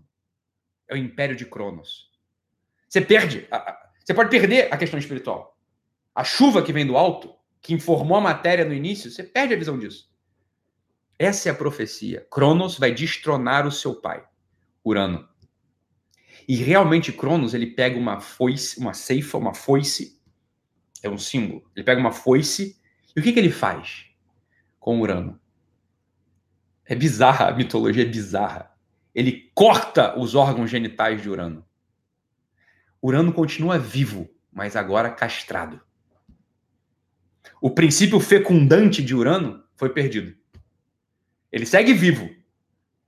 Ele é um rei impotente. Ele é um rei impotente. Aí, o princípio está de pé. O princípio da espiritualidade está de pé. Mas a, a possibilidade fecundante de Urano foi perdida pelo tempo. Urano pega os órgãos genitais do seu pai e sacode e joga no mar. É só um detalhe. É daí que vem Afrodite, tá? Afrodite nasce da inseminação dos órgãos castrados de Urano com o mar. É dessa espuma que nasce a deusa Afrodite, que é a deusa do amor. Mas a gente fala da Afrodite depois. É só pra saber de onde vem a tal da Afrodite, né? Bizarro, né? Dá pra intuir, mas calma aí. É um, é um, é, peraí, peraí. Dá pra intuir de onde vem a Afrodite. A Afrodite é a deusa do amor, o órgão genital, castrado, dissociado da espiritualidade, mas ainda. Mas calma, não vou falar de Afrodite agora. O fato é que Cronos, olha que interessante, Cronos, ele tem uma esposa, que é uma das filhas de Urano e Gaia, que é a Geia, ou Reia. Geia, você já ouviu esse sufixo também? De geografia. A Terra já é uma Terra organizada, com mapa, com contorno, fronteira, o mar calmo, a Terra organizada. Por quê? Porque Urano ele já tinha acalmado os princípios selvagens de Gaia. Ou seja, a gente nota alguma coisa aqui, ó. Na gente também a gente tem dois princípios materiais. A gente tem um princípio material muito bruto, muito desorganizado, e tem, uma, e tem um princípio material que é o princípio de Geia. Olha, isso aqui a gente tem uma natureza material que já não faz tanto do controle às vezes, né? Você tem uma organização material também. Isso, isso a gente percebe. Né? Só, tem, tem movimentos brutos nossa, da nossa matéria. A gente quer dormir, tá? Olho coçando pra caralho. Ah, não consigo, não aguento. Tenho que dormir. Né? A fome dos infernos. Tem que comer. Mas tem um princípio material na gente. Porra, você cede se você quiser, porque tá organizado aí em você, né? É, a vontade de comer a mulher do próximo, não é isso? A vontade de comer um sundae do McDonald's, comer uma sobremesa especial. É, assim, você não tem um vulcão explodindo. é uma matéria que você pode ceder, mas não é que também, né? É isso que a mitologia grega está contando para gente. Você tem níveis de materialidade do início. Você tem que olhar para isso tudo para entender o que está acontecendo contigo. Geia já é um princípio organizado. Foi o que eu falei. Olha só que bonito isso. Olha, olha o que a mitologia está contando para gente. Geia é a matéria organizada. Na matéria organizada você consegue observar aquilo, a passagem do tempo. Que é um vulcão explodindo, cara. Você não sabe o que veio ontem, o que é o ontem, o que é o depois de ontem. Porque não está explodindo aquele negócio, você não sabe. Você não viu a organização. Na Terra organizada, você sabe a passagem do tempo. É uma, uma árvore que cresce, um cachorro que cresce e morre, não é isso? O céu, que já está mais ou menos claro, você consegue ver a passagem do sol. ah, então agora eu consigo ver o tempo. Existe um casamento, olha que bonito. Existe um casamento entre Cronos e, Gaia, Geia. Eles são esposos na mitologia grega. Tá? Só acontece uma coisa. Todo filho, todo filho deles era, olha isso aqui, olha, olha, olha o poder do símbolo. Todo filho de Gaia, de Geia e Crono era devorado por Crono. Como que ele diz? O tempo devora seus filhos. Aquilo que é gerado no tempo vai acabar, vai ser devorado, vai ser comido. E não é assim mesmo que acontece? tudo que está dentro do tempo decompõe. Essa é uma esperança vã que a gente tem. Achar que as coisas que a gente faz aqui no tempo, nessa terra, elas vão continuar. Vai ser devorado. O que, o que a gente faz no tempo vai ser devorado. Calma. Isso não é para a gente tirar a nossa esperança. E aqui que foi a pedra que eu falei lá no início. Lembra que eu falei da pedra? A pedra é presença de quê? É a presença de uma estabilidade.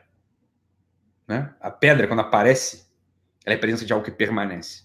A pedra aparece, aparece e reaparece um milhão de vezes nas mitologias e nos textos sagrados e na poética. Lembra? Olha, a, pe a pedra é, é, a pedra é uma das grandes musas dos poetas, para falar a verdade. Lembra, todo mundo lembra daquela frase? Fala, Aquele que não tiver pecado, que atire a primeira pedra. Podia, podia tirar qualquer coisa, podia cuspir, podia dar uma flechada, podia jogar areia, podia fazer qualquer coisa. Mas é como quem diz assim: olha, você, meu filho, já está com dificuldade de se manter de pé. A gente só fica de pé num chão sólido, num chão consistente, num chão de pedra. Se você perde tempo tirando essa, essas pedrinhas debaixo de você, que é o que te faz ficar de pé, você tira isso para atacar no outro, você perde o seu chão. Você é o primeiro que vai cair. Você entende o símbolo da coisa, o símbolo da passagem? Não é à toa que está aí. Fala, olha, perca tempo jogando, perca o tempo que você devia estar tá perdendo para construir solidamente o teu caminho biográfico, o teu caminho nesse mundo. Você perde em julgar os outros. Se você usa essa energia, esse tempo para julgar os outros, você não tem mais chão. Você, é, você é o primeiro a cair. Você é o primeiro a cair. É, é. Não, não tá, o símbolo não está lá à toa. Uma pedra foi evocada naquele momento, não é à toa. Né? A pedra é símbolo de solidez, de constância, de durabilidade, de algum modo. Olha que coisa maluca! De algum modo de esperança. E não é à toa que Geia olhando para aquela brutalidade que Cronos fazia com seus filhos, Cronos fazia uma brutalidade com seus filhos, ele matava todos os seus filhos, ele devorava todos os seus filhos. O que que Geia faz? Quando nasce um, um bebê novo, eu já digo o nome dele, ela fala, não, esse não, esse não. Ela pega uma pedra, enrola, né, ela deu à luz esse bebê, ela troca o bebê por uma pedra, enrola essa pedra em paninhos e dá para Cronos devorar. Cronos não distingue a natureza dos seus filhos. Ele não distingue a natureza do que é material. Lembra? O império de Cronos é implacável. O tempo enferruja o, o ferro, o aço, enferruja o metal, decompõe o minério, mata os seus filhos de carne, resseca os seus filhos vegetais. Cronos não distingue. Tudo para ele ter o mesmo sabor. Tudo para ele ter o mesmo sabor. Então ele não distingue. Geia, dá uma pedra para ele. Ele devora a pedra. E esse bebê cresce. escondido na natureza selvagem. Geia tira tira esse bebê do reinado de Cronos e leva-o ao reinado caído de Urano com Gaia. Ele, ele cresce, ele cresce entre as lava, a lava vulcânica. Ele cresce num reinado de Urano. Lembra? Urano tinha sido ceifado. Seus órgãos genitais tinham sido ceifados por Cronos. Ele estava vivo, mas impotente. Esse bebê é levado até esse domínio anterior, até esse reinado anterior.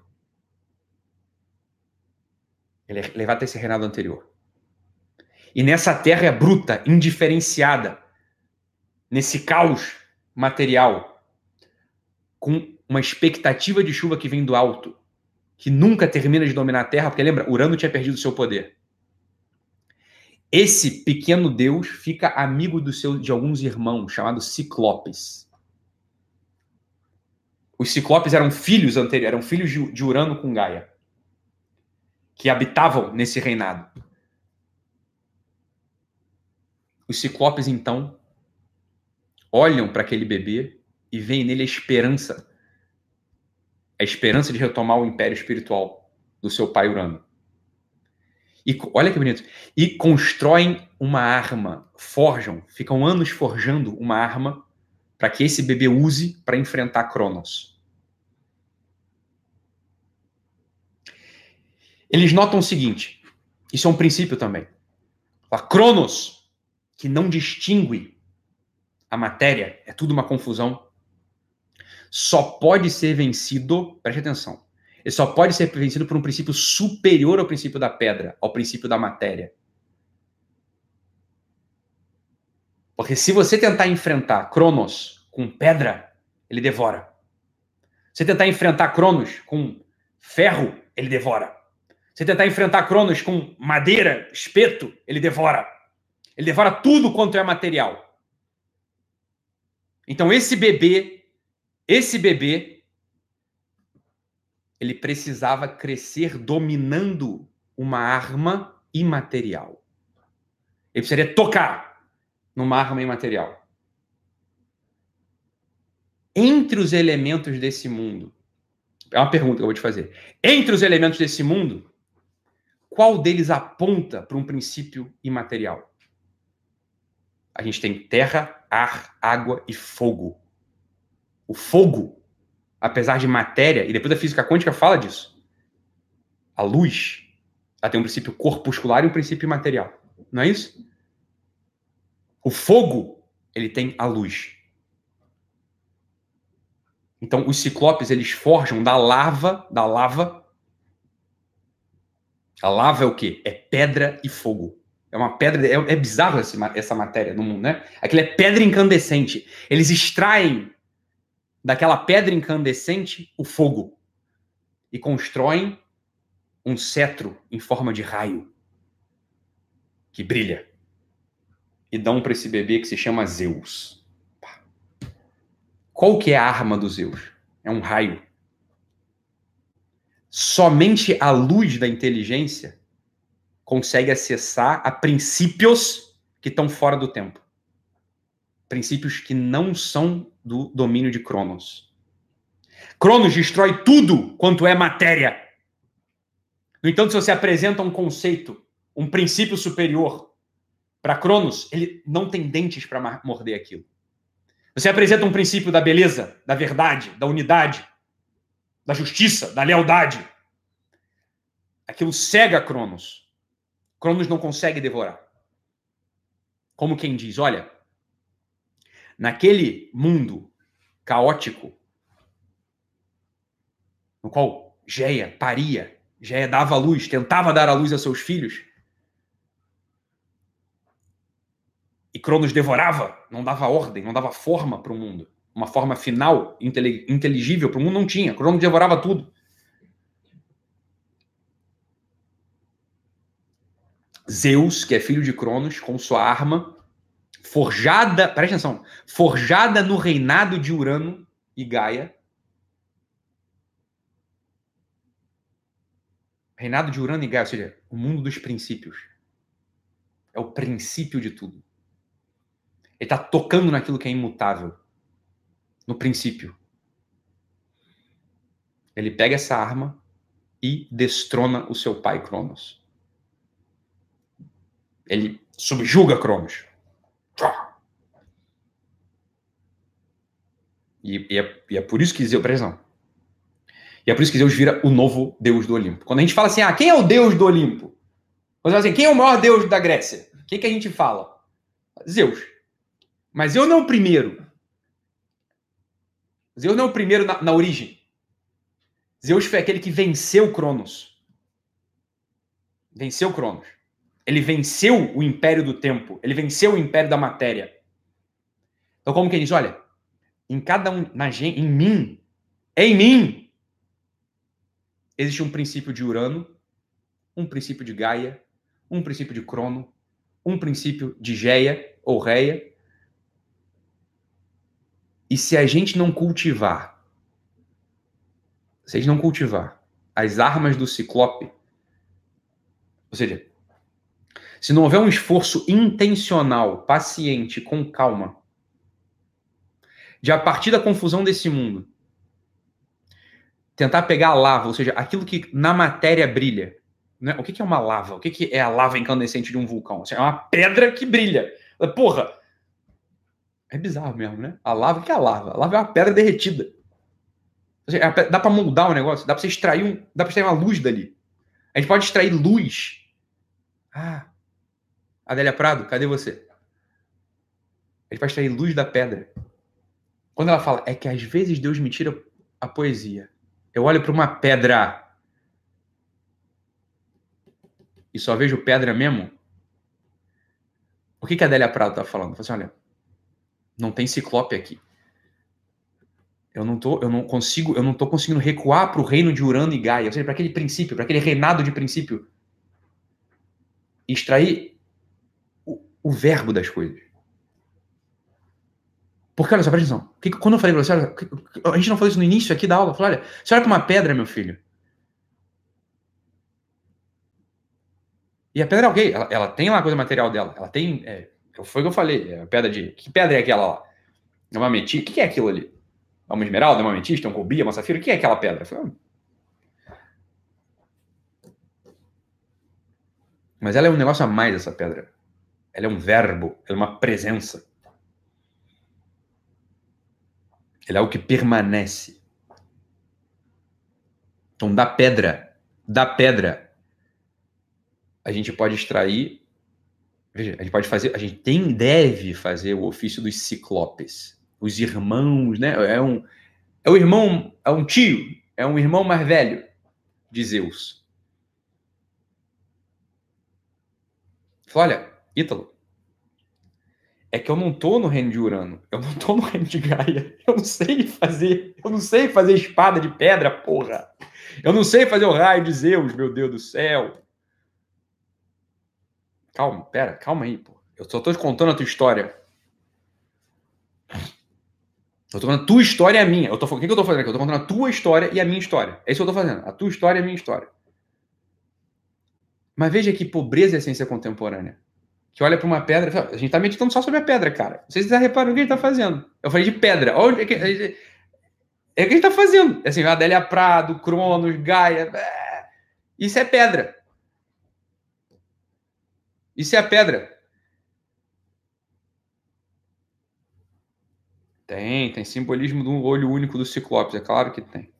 Aí não vamos falar disso, não, senão a gente não para. Dá para ficar falando de mitologia grega aqui ad infinitum. Ela falava muito de mitologia grega. A mitologia grega é tudo para psicologia, é tudo para vida humana. É tudo para vida humana. Então o que, que a gente está tá evocando aqui nessa aula de hoje? Olha, quando a, pessoa, quando a menina me perguntou, quando ela fez a pergunta lá, por que não a ciência contemporânea? E sim o tarô, ou sim a mitologia, ou sim esse papo todo, eu tô no domínio da terceira carta do tarô. Por quê? Porque eu tô falando da vida humana. A vida humana é aquilo que a gente falou, ela é esse, é, ela é esse conjunto narrativo. Ela é esse conjunto narrativo. E se eu não tenho uma intelecção sobre a minha narrativa pessoal de hoje, do dia, e foi o que eu falei, quais são os princípios que regem um homem desatento? Nervosismo e banalidade. Nervosidade e banalização. Esses são os princípios que regem um homem desatento. Nervosidade e banalização.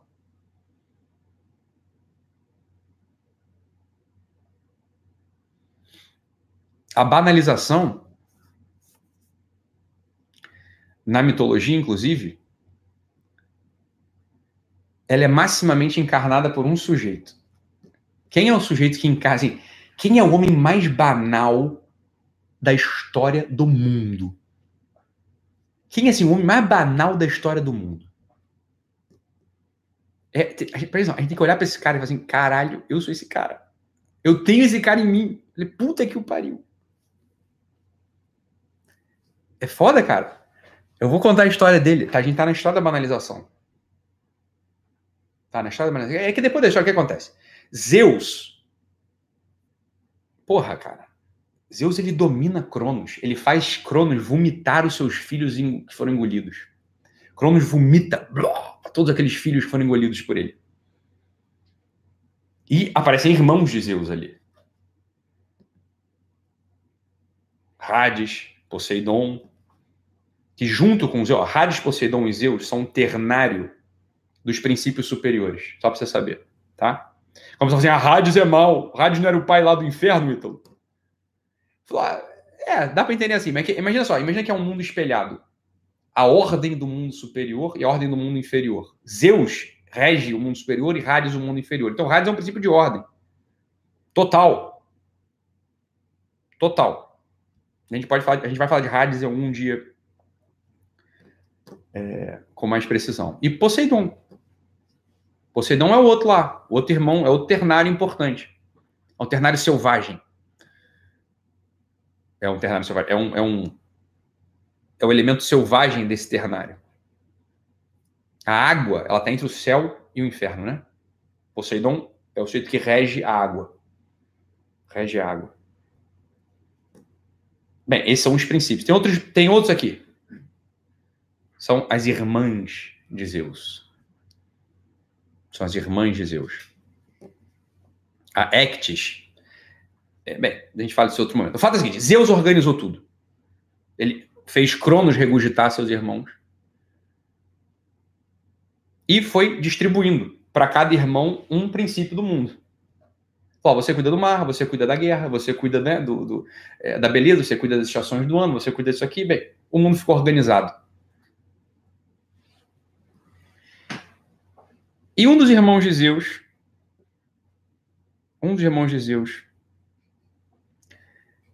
né? Porque é muito engraçado. É, é, é muito duro falar desse personagem, cara. Esse personagem é muito triste, Lequinho. É muito triste mesmo. Que tu olha para ele e fala assim: caralho, sou eu, cara.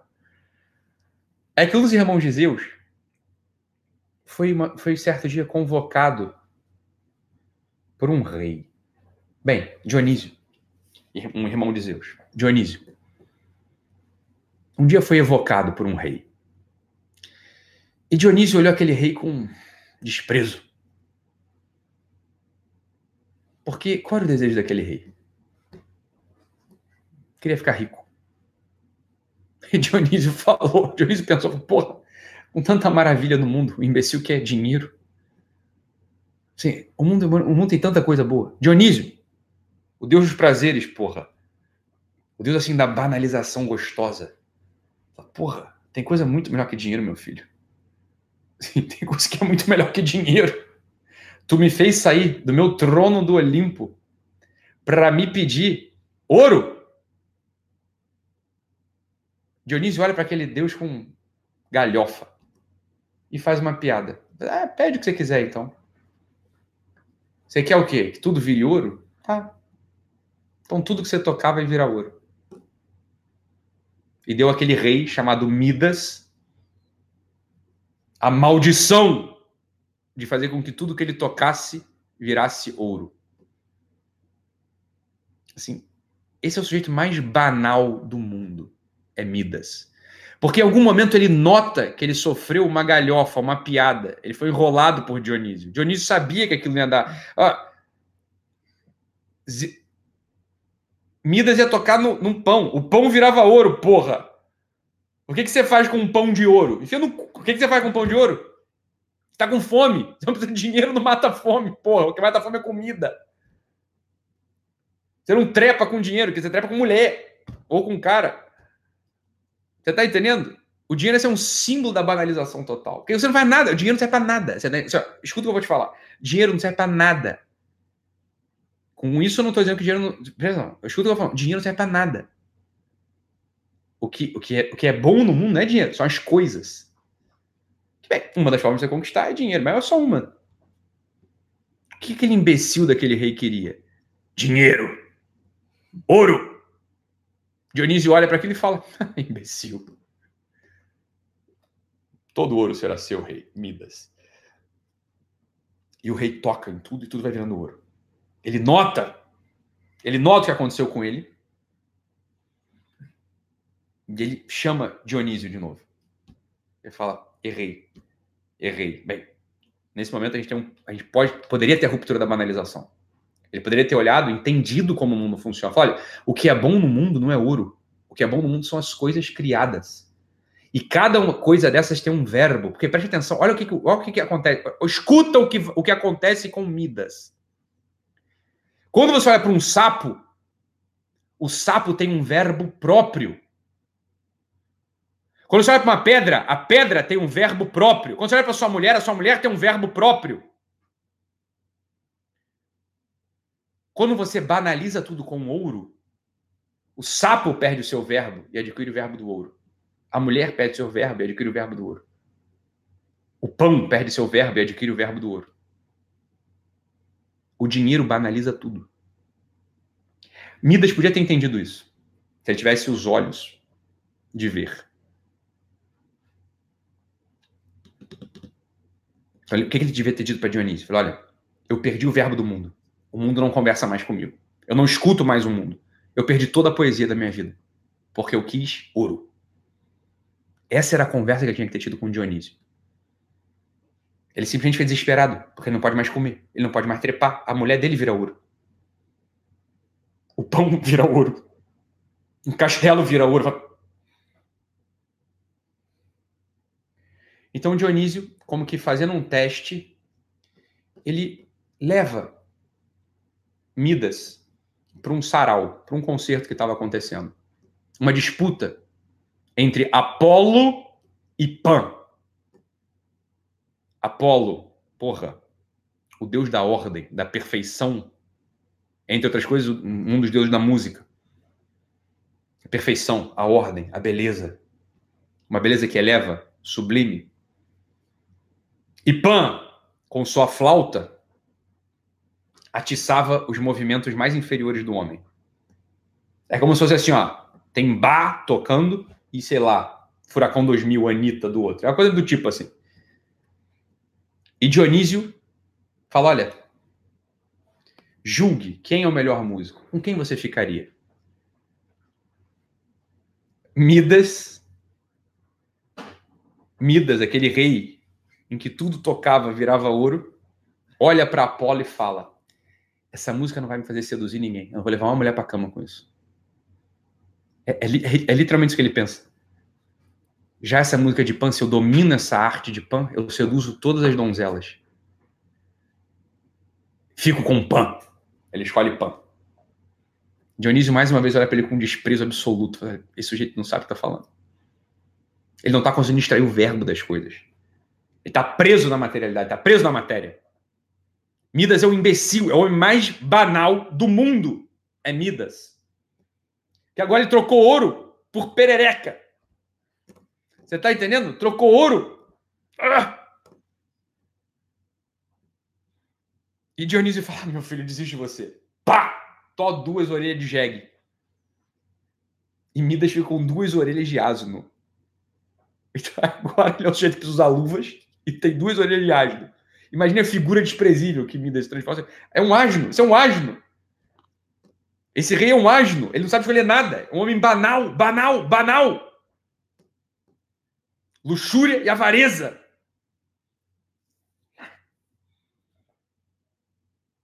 Isso não tem uma natureza de Deus. Esse rei é banal. E Midas fica com vergonha daquela orelha dele. Fica com vergonha daquela orelha e precisa, calçar um capacete que os frígios usavam. O frígio era um povo é, tido por suas orgias, era conhecido por suas orgias. Então, Midas, quando põe aquele capacete, ele olha, olha, olha, olha o movimento da alma. Querendo esconder um vício, são as orelhas de burro, de asno, ele põe um capacete, que é o emblema de um vício, mas um vício exaltado. Os frígios eram reconhecidos pelas suas orgias, pelas suas surubas de 100 pessoas juntas, assim. É como se o, o Midas agora, além de tudo, ele fosse o homem que participasse dessas surubas. Ele ostenta para esconder um vício, para esconder uma burrice. Olha, olha se isso não acontece contigo, porra. Não tô falando dessa, mas para esconder um para esconder uma questão, para esconder um problema constitucional, você é burro, você é avarento, você é lento, você é preguiçoso. Você se reveste de um capacete que nem é teu, você não tem isso. Tu nunca foi numa suruba de 100 pessoas, meu filho. Você não leu esse livro. Você não foi nesse lugar, você não conhece a pessoa, por que você está falando disso? Você está entendendo? Você esconde um vício com outro vício, com uma mentira, com uma inveja, com uma. Essa é a história do homem banal. Essa é a história do homem banal. Isso é o que mais acontece com os homens banais. No momento, no momento do nosso dia que a gente é banal, a gente está fazendo isso. Você não sabe, você não estudou, você não viu, você não leu, você não conheceu, você não experimentou, você nunca ouviu falar. Tira o capacete dos frígios. Se torna um homem banal, cético, frígido. Cético. Eu sei que nada vai. Nada. Mas você está camuflando. Olha o que, que o Midas, imbecil, faz. Midas é um imbecil. Midas é o mais banal do mundo. Ele é muito burro. Midas é, Midas é eu e você. É uma banalização sem fim, cara. Midas precisa cortar o cabelo. E o seu barbeiro vê suas orelhas de jegue. E ele fala: Vão me descobrir. Então é melhor eu confessar antes. Pá! Segundo momento no qual Midas podia ter sua salvação.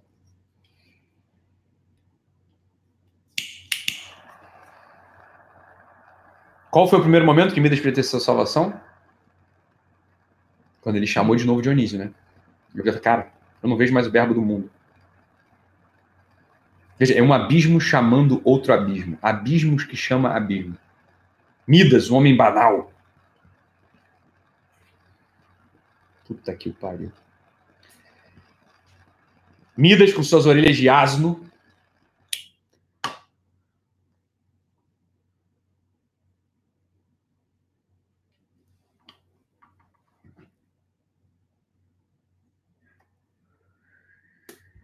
resolve confessar. Presta atenção no que eu vou falar. Esse é o momento de virada do homem banal. Esse é o momento de virada meu e seu. É a confissão. É a confissão. Qualquer um pode ouvir a, confi a nossa confissão.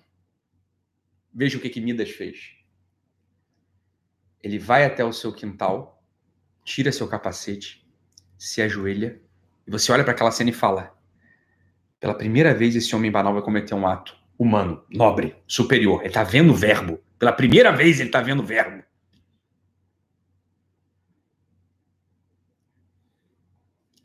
Ele cava um buraco na terra, enfia sua cara na terra e confessa baixinho para a terra: Eu tenho orelhas de asno. E levanta com a boca suja de terra. E ali cresce, naquele buraco, cresce um junco. Um junco é uma árvore mole que vai para onde o vento sofre, sopra. O junco ecoa desde o fundo da terra, excitado pelo vento, a banalização daquela vida que não tem um centro, que não cresce para lugar nenhum, que cresce para onde o vento sopra. Essa é a vida do homem banal. O homem que não confessa as orelhas de asno que tem, que quer esconder na terra as orelhas de asno que tem, é como quem tem uma vida que não cresce para lugar nenhum. É um junco. O junco não vai em direção nenhuma. Para onde o vento sopra, o junco vai. Isso é a história do homem banal. Você olha para a vida do Midas, você vê, é um homem banal, é um junco. Porque, em primeiro lugar, não viu a diferença entre pedra e pedra de ouro, entre mulher e mulher de ouro. Não viu a diferença entre a harpa de Apolo e a flauta perversa de Pan. E não foi homem suficiente para confessar que era um asno. Ele não chamou Dionísio e falou: Dionísio, eu sou um asno. Eu não sei escolher. Manda alguma musa para me ajudar. Eu, isso é o o Midas redimido. O Midas converso. O Midas que tem vergonha das suas asno, de verdade. Ele não confessa para quem não pode ouvir. Confessar para o fundo da terra é o mesmo que esconder, né? Mas preste atenção aqui no princípio mitológico. Aquele que esconde vai ter revelado na sua história as misérias. A vida do sujeito vai ser um junco. Você olha e vê que ele não tem um centro. Aquele sujeito que não confessa para. Preste atenção. Aquele sujeito que não confessa para alguém, ele nunca, nunca melhora. Ele nunca foge da banalização. Somente um sujeito que pede ajuda a Dionísio, manda-me uma musa para que eu possa conversar. Manda-me uma musa para que eu possa contar minhas misérias. Manda-me uma musa para que eu possa, pra que possa me enxergar, fazer enxergar.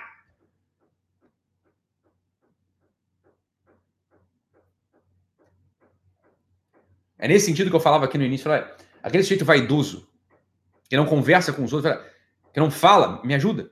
Dá esse curso comigo. Então, olha a coisa boa que, que ele que aquela pessoa faz. Esse jeito que não tem relação humana, que confessa sua vida para a terra, ele vira um homem nervoso e banal. A nervosidade e a banalização são os frutos da falsidade.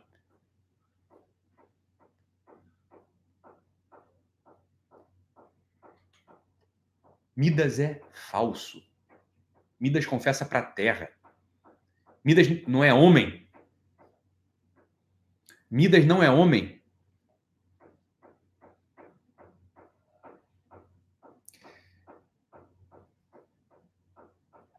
Eu e você.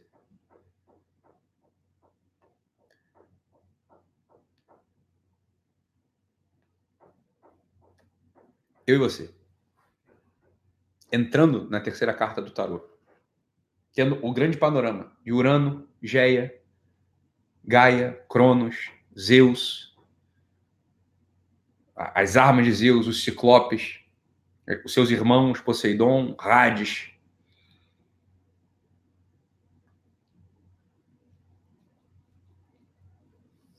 E depois é claro, né? E depois é claro, as filhas dessa banalização. Tá? Existem filhos também que Cronos botou para fora, que são os filhos da que são a expressão da banalização, né? As quimeras, a medusa, a esfinge. Olha, olha, olha, a esfinge, a esfinge, que é uma dessas filhas de Cronos, que simboliza a tentativa do homem de se banalizar, virar pedra, é, estratagemas. A esfinge é a personagem central do mito de Édipo, por exemplo, que vai fundar a psicanálise. Se o sujeito não tem toda essa toda a teogonia grega na cabeça, ele não entende. Ele não vai à psicanálise. Ele não sabe a que se refere o Édipo. Porque se você for lembrar, o Édipo, ele vence quem? A esfinge. E por isso ele pode. Veja bem, quem vencesse a esfinge seria herdeiro do reino. Para ser herdeiro do reino, vai ter que viver com a rainha. A rainha, no caso, era a mãe do Édipo. Então, o Édipo que matou o pai, ele agora vai ter uma vida marital com a mãe. Ele não sabe que é a mãe dele. Mas não é esse o centro do mito do Édipo na psicanálise? O desejo do parricídio e do incesto? O que é o parricídio e o incesto? É o desejo que você tem de matar seu pai e deitar com a sua mãe. E é claro, isso é recalcado por um tabu. Isso, isso é o Freud falando, não sou eu. Falou, olha, só que a vitória contra a esfinge é o que faz com que o Édipo possa ser, possa ser cumprido.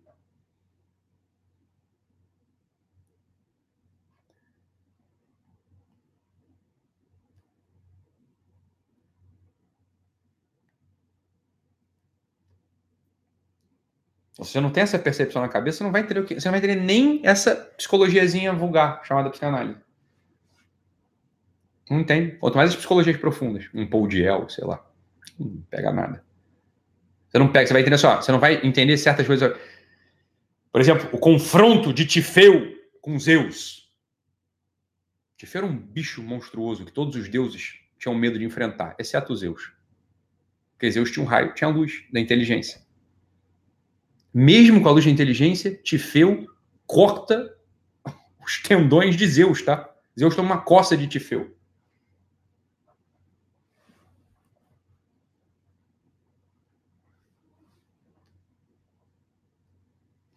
Só pra você saber, na mitologia grega, o tendão é símbolo da alma. Olha que coisa curiosa. Isso é, isso é muito preciso, cara. Isso é muito preciso, ficou 2.600 anos enterrado até que Ortega e Julián Marias escavam, e sem se referir à mitologia grega, eles falam, mas é claro, por que, que é a alma do homem? É a história que ele conta. E a história a gente faz como? Caminante. El camino se hace al caminar. Caminhante. O caminho se faz ao caminhar. E o que, que se usa para caminhar? Os tendões no seu pé. Isso é foda, cara. Né? A o símbolo na Grécia da alma, para o grego, para a mitologia, é o tendão. Porque o tendão que te faz andar. E pra gente, o que é a nossa alma? É a história que a gente conta. É a história da nossa vida. Fala, o próprio Édipo, é que vocês não lembram dessas porra, mas o próprio Édipo, o filho, o Édipo filho, não o Édipo rei. O filho Édipo,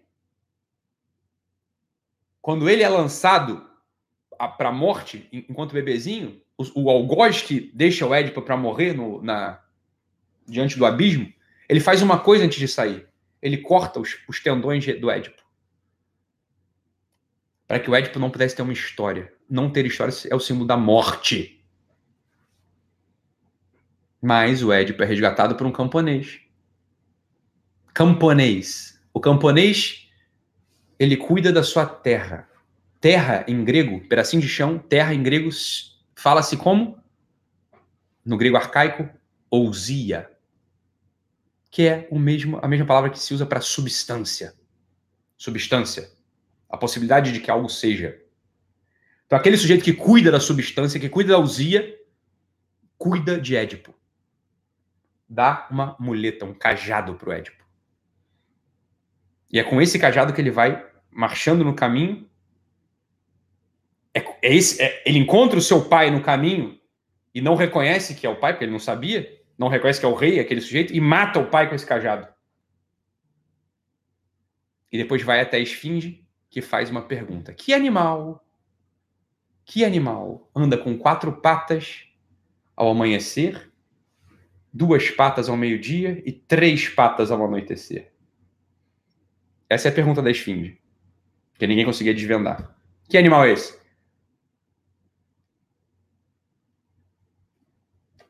O homem. Mas é uma resposta errada que o Édipo dá. Não é o homem, em geral. É eu. Por que quatro patas? Quando ao, ao, ao sol, ao amanhecer, você engatinha. Quatro patas. No meio-dia, no meio da vida, você anda com duas pernas. E ao anoitecer, ou seja, na velhice, são duas pernas mais o cajado, o bastão. Essa é a história do Édipo, que nunca andou em duas pernas. Então, assim, você não, não pega essa, essa, Você não tem o um simbolismo na cabeça, você não entende a psicanálise. O Édipo é o centro da psicanálise.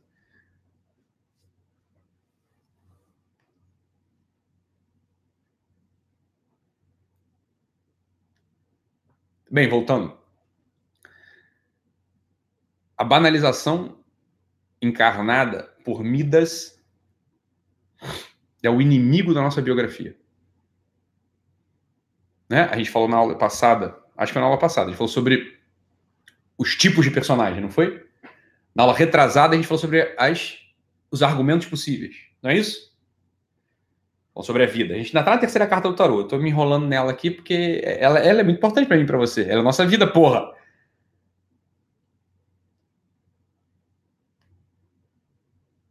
É exatamente isso. A esfinge fala exatamente isso. Decifra-me ou devoro-te. E ela dá ali o, a charada que o Édipo mata. E precipita a esfinge no, no abismo. E é por isso que ele pode ir lá e tomar o reino com a sua mãe. Tá? Essa, essa é a história do, do, do Édipo.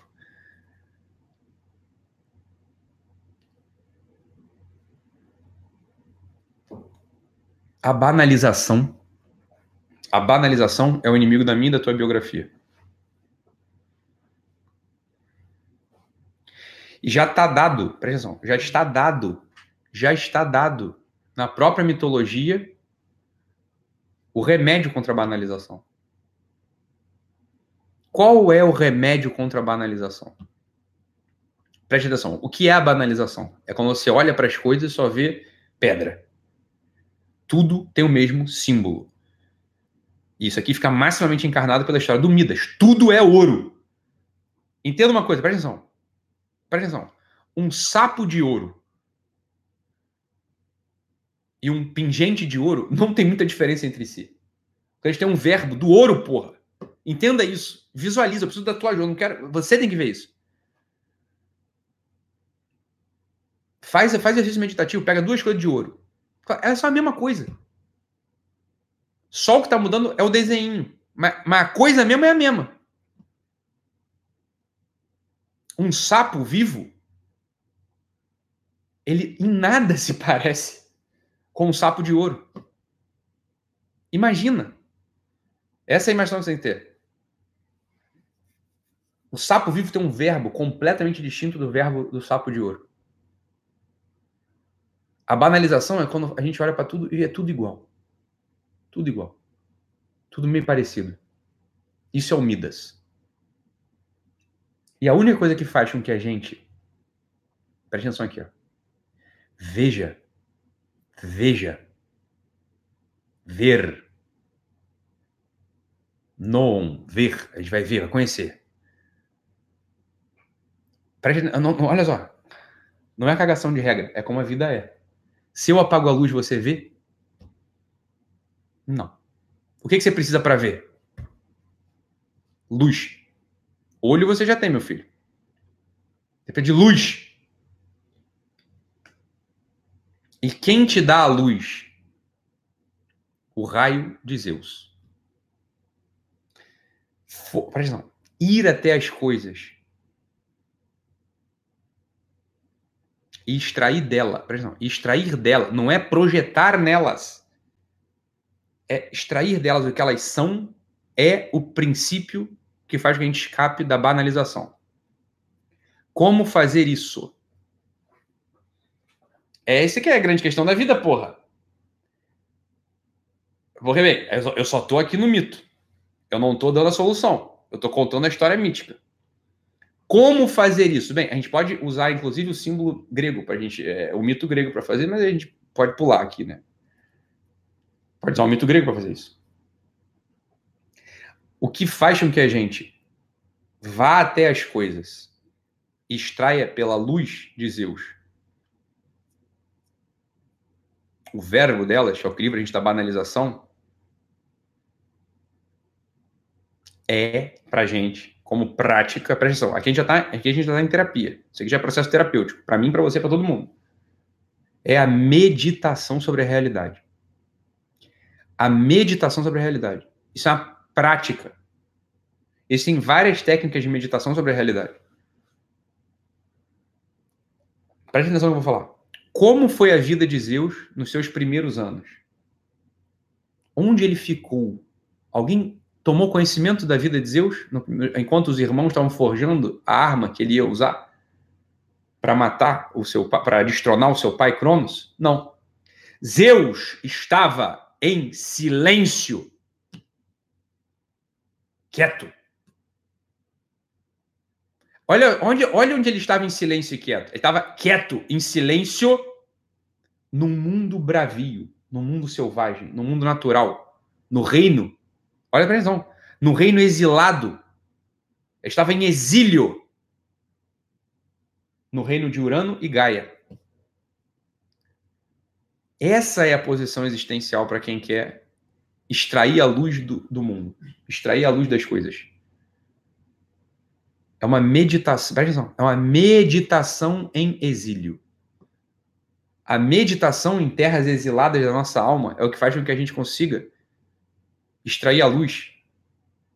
Para quem tem essa arma que vence a tirania do tempo, a tirania daquele Deus mau que devora os nossos filhos. O que, que são nossos filhos? Meu e teu. Que o Cronos devora. O que, que são? Bem, todo mundo conhece isso. Uma pessoa normal, ela tem bons propósitos na vida, não tem ou não? Assim, hoje eu vou fazer minha dieta. Hoje eu vou, sei lá, trabalhar bem. Hoje eu vou ligar para minha mãe para me reconciliar com ela. Hoje eu vou. Esses são os bons filhos do, do nosso tempo na Terra.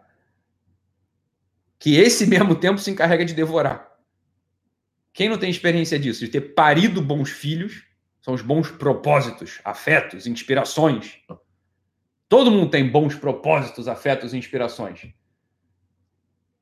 Que caem dia após dia diante da tirania, da tirania do tempo banal.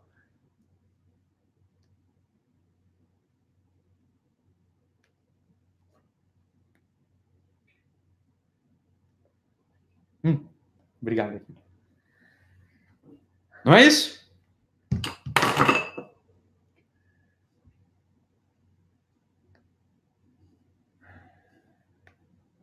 tão logo nascem, são devorados pelo tempo. É foda, cara. Por que, que tu não emagrece?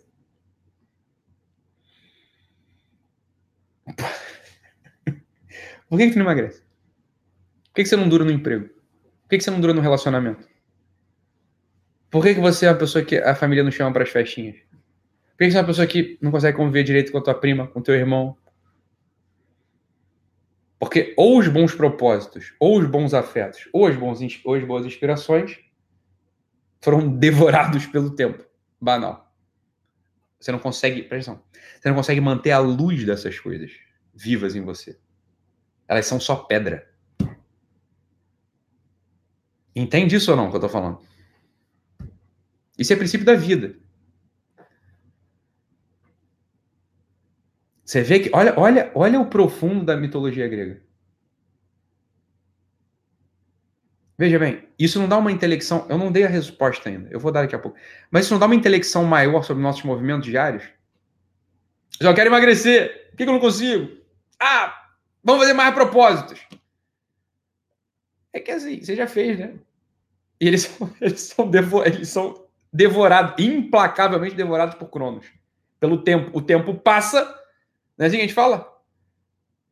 Bem, mas tem uma segunda-feira lá que a gente recomeça. Mas é que, você, é que na quinta já, já, já foi devorado. O teu bom propósito já foi devorado, porra. Saiba.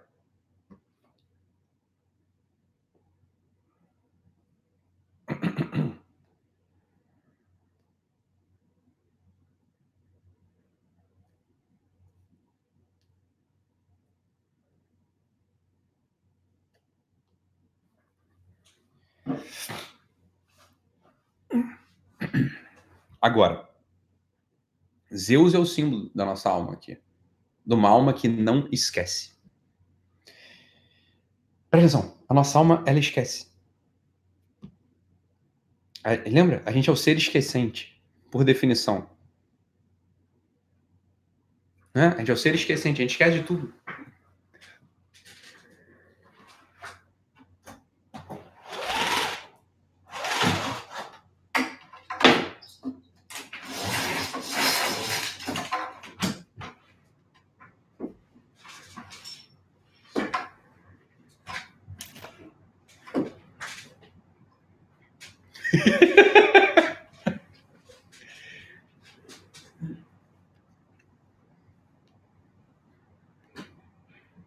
Lequinha, de tudo? De tudo não. Só do essencial. Só do essencial, meu filho.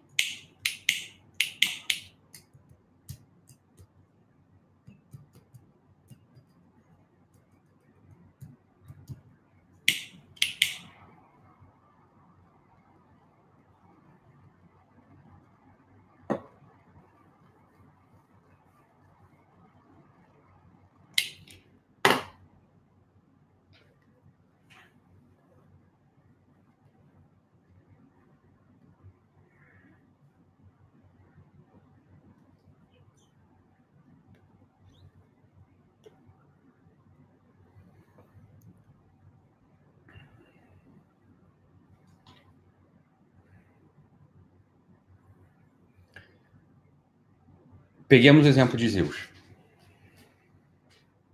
O que que Zeus fez até ter forjado a sua arma contra o tempo, contra a banalização do tempo?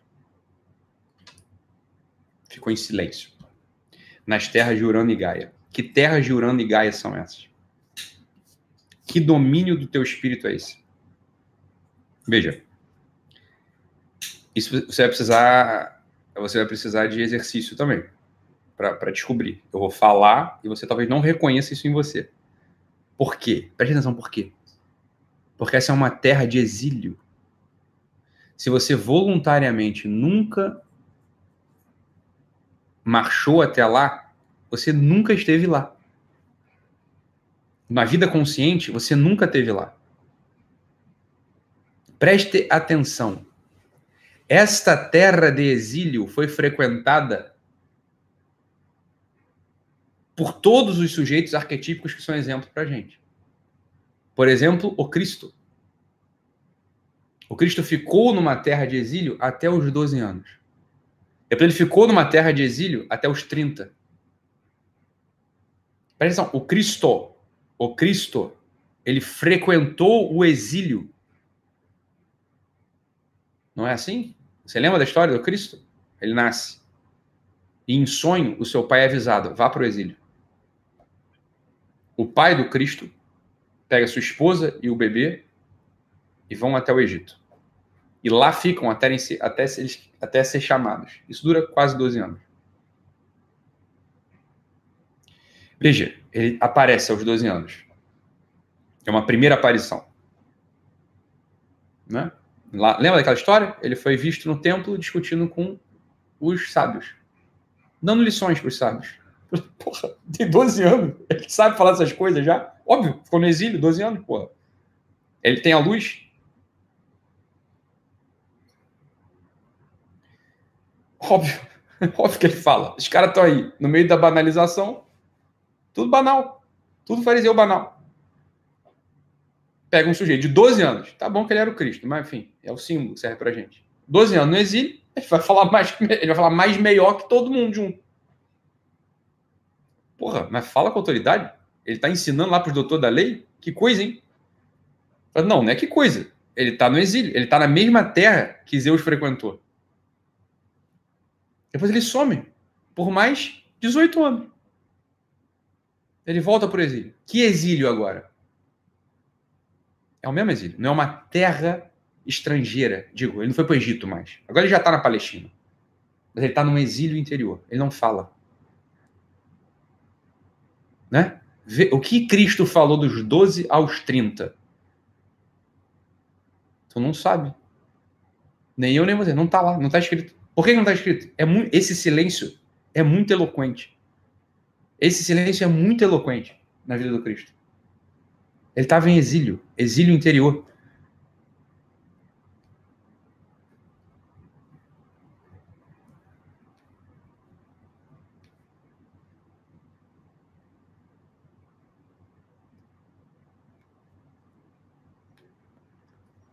E reaparece aos 30 na vida pública, não é isso? Dos 30 aos 33, ele fala, faz milagre. É, são, são os três anos, três, símbolos de totalidade também, né? 3, ele fala, ele faz, é, sua, é sua vida pública, como se chama. Mesmo dentro dessa vida pública, ele mais uma vez frequenta o exílio. São aqueles 40 dias no deserto, hein? Ver? O exílio é uma terra necessária para vencer a banalidade. Sem o exílio, sem o exílio voluntário, presta atenção, voluntário para a terra de Urano e Gaia, que é o que eu estou dizendo, pode ser que sejam domínios desconhecidos do teu espírito, da tua vida. Você pode nunca ter ido para lá. Você pode nunca ter ido para lá. Você não sabe onde, para onde, onde fica. então eu até quero, mas não sei onde fica. Qual, qual ônibus eu pego para lá? Onde eu salto? Onde eu salto? Vou falar onde você salta. Agora veja, olha só, vamos lá. Eu já falei isso uma vez e falo de novo. Meu filho, você não tem uma autobiografia ainda. Sabe que você não tem autobiografia? Porque a tua vida não tem uma unidade. Não tem ainda. Você pode querer que tenha, mas não tem. A tua vida não tem uma unidade. De outro modo, ir hoje para um exílio, como ah, vou ficar um ano fora, vou tirar meu ano sabático. Vou um ano fora, eu vou falar mais nada, eu vou para a terra de Urano e Gaia. Vou pegar aqui o metrô, Rio Card, e vou saltar lá na estação Pavuna. Vou, lá deve ser o exílio. Eu vou ficar um ano lá, quieto, entre os monges. Isso é nada para você, porque você não sabe o tamanho da tua vida. Você não sabe a tua história. Presta atenção no que eu vou falar. Isso é muito bizarro. Isso é afetação de palhaçada. Você não sabe o tamanho da tua vida, porra. Porque se a tua vida durar seis meses, você não vai conseguir ficar um ano em exílio, porra. Por definição. Concorda? Então não entendi. porra, se tu morrer em seis meses, você não ficou um ano em exílio, caralho. Né? Você quis ficar um ano, mas morreu em seis meses. Não funciona, você não sabe. Esse é o ponto. O exílio, presta atenção, pra gente, pra mim, pra você. O exílio, ele não é uma coisa que você vai fazer assim, num bloco. Vou ficar em exílio feito Cristo, 18 anos em exílio. Eu vou ficar, tipo, o Cristo depois, 40 dias em exílio. Então vou ficar igual a Zeus, até aparecer uma arma na minha mão. Lembra, a tua história, a tua história, você não tem uma autobiografia. Como quem disse, se hoje eu precisasse, se hoje a gente fosse fazer uma autobiografia tua, ó, o pessoal de Pavuna na área aí. Pessoal, Pavuna, tem sempre um pobre assistindo a gente.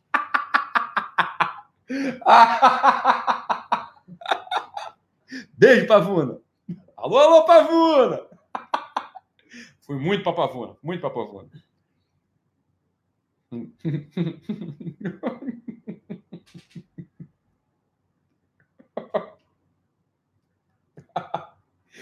Ai, meu Deus do céu.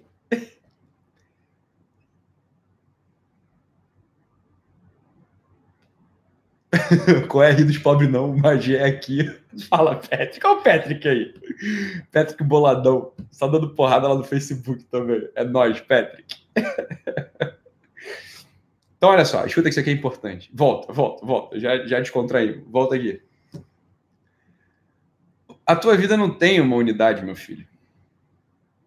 Lembra que eu falei? Para quem não assistiu as aulas passadas, assim, ó, conta a tua história em uma linha, duas. Isso é o argumento da tua vida. Você não consegue contar. Ele é confuso. Você não conta, caralho. É óbvio que tem vários pobres me assistindo, por isso que eu tô dando esse curso de graça, porra. Lembra que eu falei? Eu, pessoal, é óbvio, eu sei que vocês estão pobres, porra. Eu ia cobrar 12 mil nessa porra desse curso. Aí eu falei, 12 é sacanagem, tem muito pobre. Vou cobrar 3,500. Como é que tem muito pobre mesmo? 3,500 eles não vão pagar. Vou dar essa porra de graça. É por isso que eu tô gravando essas merdas de graça. Que eu sei que vocês são tudo pobre. Ai, ai, eu sei, é uma merda. Eu também já quis comprar curso e não tinha. Então pronto, tá de graça aí pra vocês não encherem meu saco. Pobres!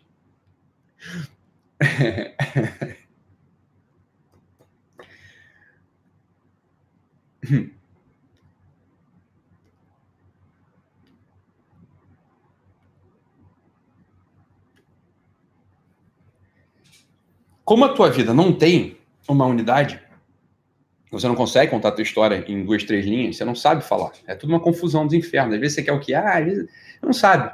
Você quer mudar de trabalho, você quer mudar de emprego, você quer, você quer mudar de relacionamento, você, quer, você não sabe direito. Mesmo você, ah, não, eu tenho uma vida, sei lá, minha narrativa é da nobreza. É nada, você quer dinheiro às vezes, às vezes você quer ficar inteligente. Não, meu às vezes ser inteligente, mas às vezes você só quer dinheiro também. É uma merda contar tudo, você não sabe fazer isso. É ou não é? Eu tô inventando alguma coisa? Não. Porra, todo mundo é assim, cara. Só que você tem uma coisa. Lembra? Você tem uma coisa.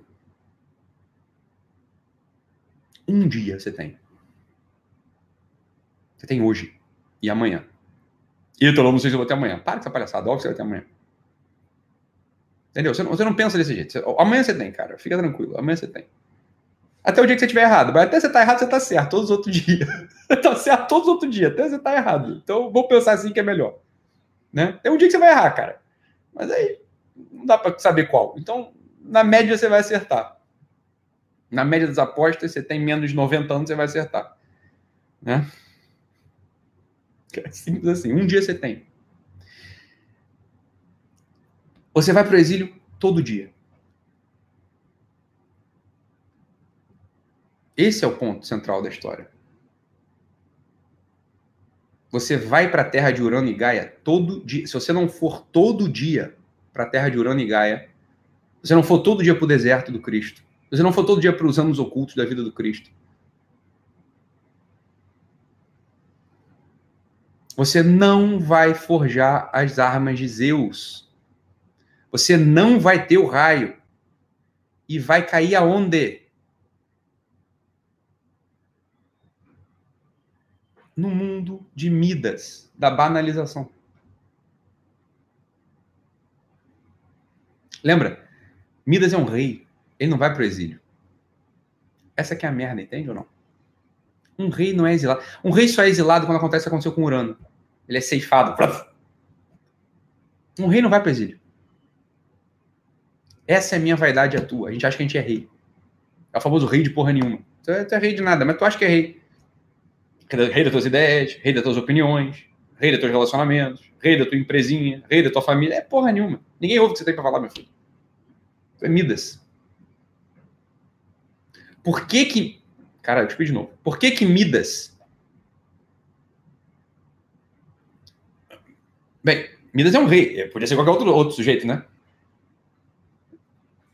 Ele tem um reinado próprio. Ele nunca está em exílio. Entenda o símbolo de Midas completo. Ele tem um reinado próprio. Ele nunca está em exílio. Podia ser um sujeito qualquer, podia ser um camponês que falou com Dionísio. Né? Podia ser um guerreiro que falou com Dionísio. Podia ser um outro deus que falou com Dionísio. Mas Dionísio olha para aquele rei e fala assim: Porra, Dionísio é um deus, cara. Você está entendendo? É óbvio que ele olha com desprezo para qualquer rei da terra. É óbvio que ele vai olhar com desprezo para qualquer rei da terra. Você é rei de quê? Dessa meia dúzia de hectares aí? Desse, dessas pessoas que não servem para nada? Desse gado que vai morrer? Você é rei disso? Banal. Banal. Volto a falar, preciso repetir. Sou eu e você, esse tal daí, esse Midas, né? A gente é rei dessas porrinhas que a gente tem. Voluntariamente, se a gente não for pro exílio, a gente vai ter o destino do Midas, orelhas de asno. Como ir para o exílio? Volto a falar, a gente, eu e você, a gente não vai para o exílio. Assim, 20 anos no exílio, sei lá, 10 anos no exílio. Por quê? A gente não sabe o tamanho da nossa vida. Volto a falar. Repito para que, que fique marcado para a gente. A gente vai para exílio diariamente. Diariamente. Como que você vai para exílio diariamente? Vol, voluntariamente, você vai ter que marchar, marchar para um território quase que inconsciente da tua alma. Não é inconsciente, óbvio, porque isso é só uma figura de linguagem. É para um território no qual você não tem domínio. Isso é estar em exílio. Veja, no teu reinado, você tem domínio de tudo. Você é o rei, porra. Né? Rei das coisinhas que você tem. Eu, das coisinhas que eu tenho. Todo mundo tem suas coisinhas. Todo mundo tem seu controlezinho sobre alguma coisinha. Sobre os próprios pensamentos, sobre. Acha que tem, mas tem, de algum modo tem mesmo. Mas tem um. existe uma técnica, que é a técnica do exílio. Que olha só, é, é simples assim. É você, de manhã e à tarde, ou sei lá, no momento que você escolher, você fica quieto. O exílio não se faz em agitação. Porque é difícil marchar para lá. Você vai precisar querer.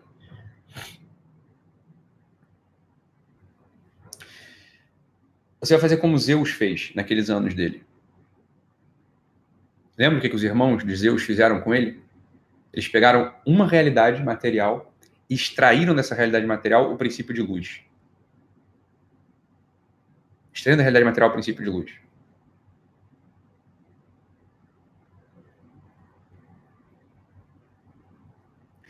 O que, que Cristo fez no exílio? Do, bem, o exílio que a gente tem notícia, porque os outros a gente não tem notícia. Nos 40 dias no exílio, a gente tem um relato ali dos 40 dias no exílio. olha, em certo momento, ele estava com fome. Fome.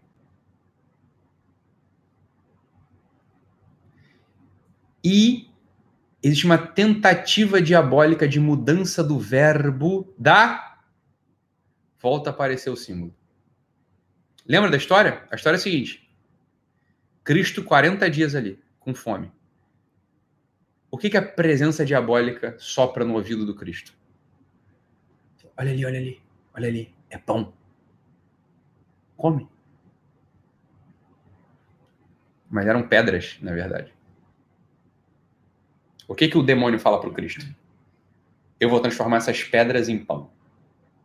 É que não dá para fazer isso, né? O demônio não tem poder sobre a matéria. Ele não pode transformar a pedra em pão. Ele pode banalizar a percepção do homem. É isso que ele pode fazer. Ele pode mudar o verbo. Ele pode banalizar. Ele pode fazer uma coisa, que é o que acontece com a gente todo o tempo. A gente, em vez de ver o verbo da coisa, a gente vê o verbo da nossa cabeça.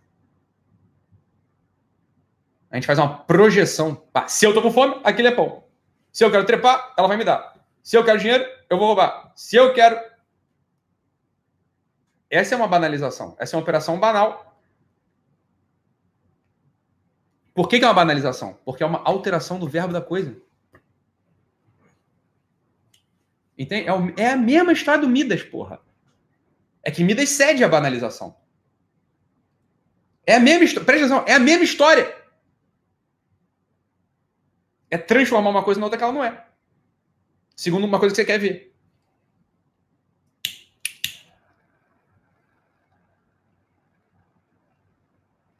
Claro que era uma história, uma tentativa de banalização da visão, entende?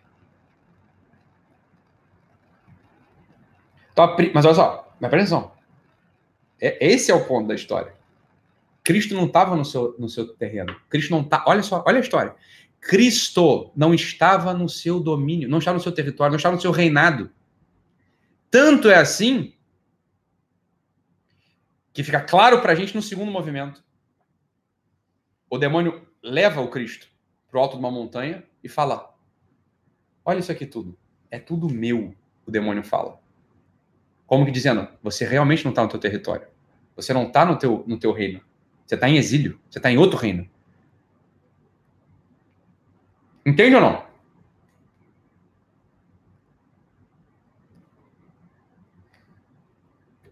Se de joelho você me adorar, eu vou te dar todos os reinados dessa terra.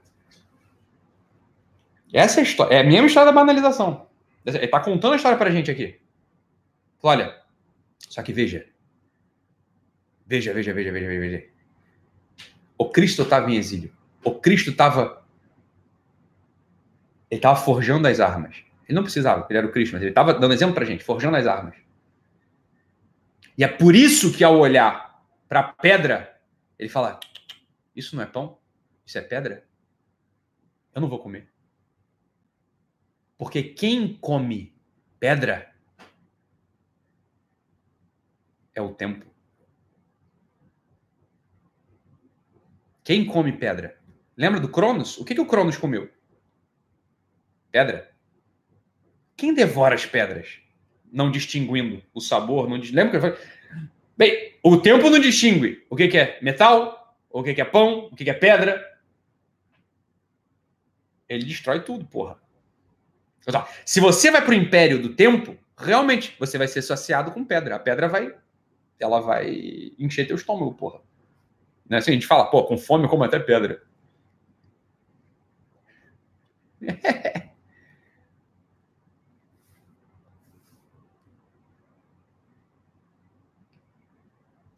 tá entendendo a conexão simbólica ou não?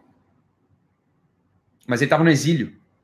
Ele estava no ato meditativo. Ele sabia, ó, eu estou no exílio. Se, olha só, se eu adoro a esse sujeito e ele me dá esse domínio, se eu viro o rei desse terreno, eu saio do exílio, porra. Eu vou virar o rei. É o que o demônio fala pro Cristo. Olha, se você de joelho me adorar, eu te faço rei desse tempo, disso aqui tudo. Até daquilo que não é o teu, o teu reino, você vira rei. Como quem diz, olha, fodeu? Você volta pro reinado de Midas. Você volta a ser rei. O ato da meditação, esse ato da contemplação, ele acontece no exílio. Ele não pode ser feito no reinado próprio. Por isso, essa é a segunda tentação do Cristo. Essa é uma das três tentações do Cristo. É virar rei do exílio. Ó a merda.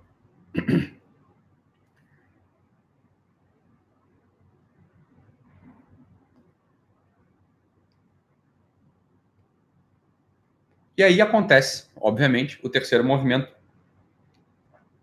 da tentação do Cristo, que é óbvio. óbvio. Olha, se você transformou pedra em pão, se você é rei desse terreno todo, nada mais falta, meu filho. Você é o próprio Deus. Você transforma a pedra em pão. Você é rei de tudo, inclusive do exílio. Você, francamente, você pode se jogar do pináculo, que é a terceira sopro demoníaco. Olha, eu vou te levar lá para o alto. Você não é o rei de tudo? Você não é o Deus? O diabo fala. Mas aqui para a gente serve de outro modo. Para a gente serve assim, ó. Se você transforma a pedra em pão, e se você é rei de tudo, inclusive do exílio, pode se jogar do alto, aqui, da torre, que certamente os anjos, os teus anjos, os anjos do teu reinado, você não é o rei de tudo, você não é o Deus, eles vão vir aqui te salvar. Mas é claro, você não transformou pedra em pão, você não é rei de tudo mesmo, e se você se jogar do alto, meu filho, da torre, vai acontecer uma coisa contigo. Você vai cair num buraco de terra vai confessar que você é um asno. Você está destruído. Você não tem mais uma biografia. Você está destruído. Você não tem mais uma biografia. Você é um junco cuja história sopra para onde o vento bate. Entende a tríplice tentação?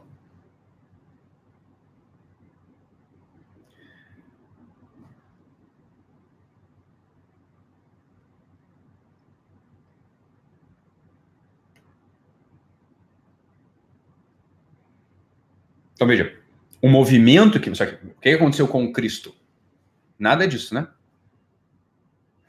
Nada disso. Por quê? Porque estava num ato meditativo. Ele estava no exílio. E para você e para mim, esse exílio ele vai acontecer, como eu falei, não durante um ano, não durante a quaresma, não durante 18, 18 anos, não durante, sei lá, um final de semana. Você não sabe. É que você não sabe a tua história, porra. Você não sabe o tamanho dela. Você não sabe o tamanho dela, porra. Agora você tem um dia. Isso você tem. Então, em um dia, você marcha para o deserto. E extrai da pedra aquilo que a pedra é. Pedra. Como é que faz isso na prática? Na, na prática, na prática, o teu dia tem, sei lá, 18 horas, né? Ah, sei lá, 16 horas você é um dorminhoco. Tá bom, 14 horas você é muito dorminhoco. Tipo eu.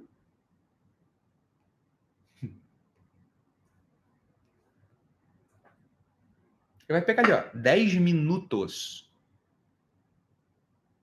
10 minutos do teu dia para ir pro exílio.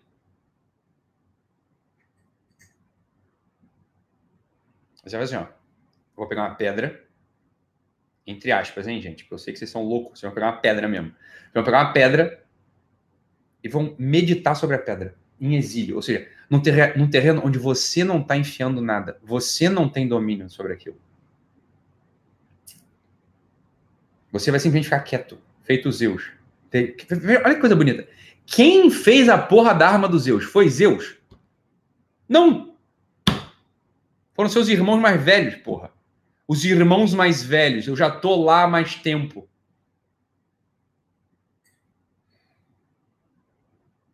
Não é exílio radical, Mônica. Não é exílio radical. É um exílio diário. É só isso que dá força. Por que, que não é exílio radical? Você não sabe o tamanho da tua vida. Você não sabe o tamanho da tua vida. Como é que você vai ficar 18 anos sumida? Um ano sumida? Não sei o tamanho da minha vida. Quem fez as armas de Zeus foram os irmãos mais velhos dele, não foi ele. Né? Tio, os tios lá dele, né? Tio, primo, irmão mais velho. É, é que ali é a confusão dos infernos. Mas é tio, né? Você vai pegar, você vai pegar a sabedoria dos seus tios, dos seus irmãos mais velhos, e vai deixar que aquilo te ilumine. Então, na prática, como é que você faz? Eu vou ajudar vocês nisso. Eu falei com o Arno já, a gente vai, eu vou fazer uma coisa por vocês, tá? Eu sei que essa aqui é uma live, essa aqui é uma história central. É, essa aqui é uma das aulas centrais do nosso curso. Assim, é forjar as armas de Zeus para fugir do domínio de Cronos. Tá? Então, eu sei que é difícil até encontrar os irmãos mais velhos, os tios mais velhos, né? Mas, na, mas na, na, não é em tese, não. Na prática é o seguinte. Tu pega assim, ó. Na prática, para mim, para você, é assim. Na regra, na, me, na média dos dias, vai ser assim. Eu vou pegar uma ideia ou um texto sobre um assunto excelente. Vou ler aquilo por dois minutos, três minutos. E vou ficar sete minutos em exílio. Deixando que aquilo me ilumine. Ítalo, Ítalo o quê? Isso é técnica milenar, meu filho. Isso é técnica mitológica, técnica milenar, isso é técnica que todo mundo usou o tempo todo.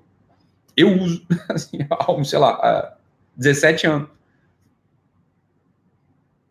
Assim, deixo meus irmãos mais velhos fazer minhas armas, cara.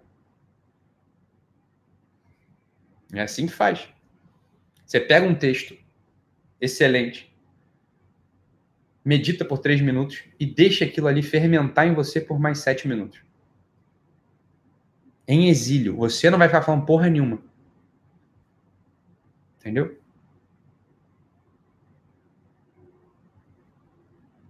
A, a, a lava, a lava, larva não, a lava, ela vai dando luz para você, entendeu? Assim, é primeira matéria, é uma matéria bruta, você não, não distingue nada, você só se queima, não serve para nada, é só cansativo mesmo, você não serve para nada. Mas com o tempo, isso precisa de tempo. Você precisa de tempo.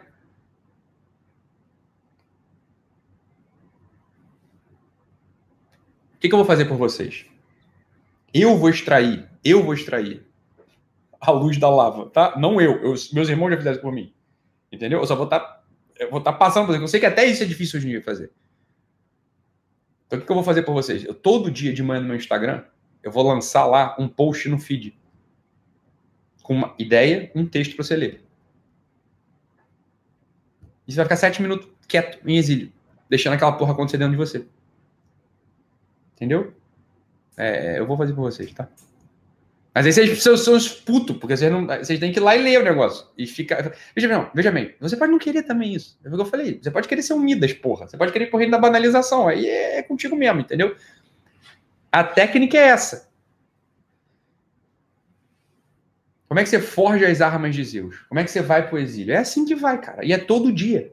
Todo dia. Dez minutos, eu tô pedindo muito para você? De verdade? E não sou eu que estou inventando. É, a técnica é essa, você está entendendo?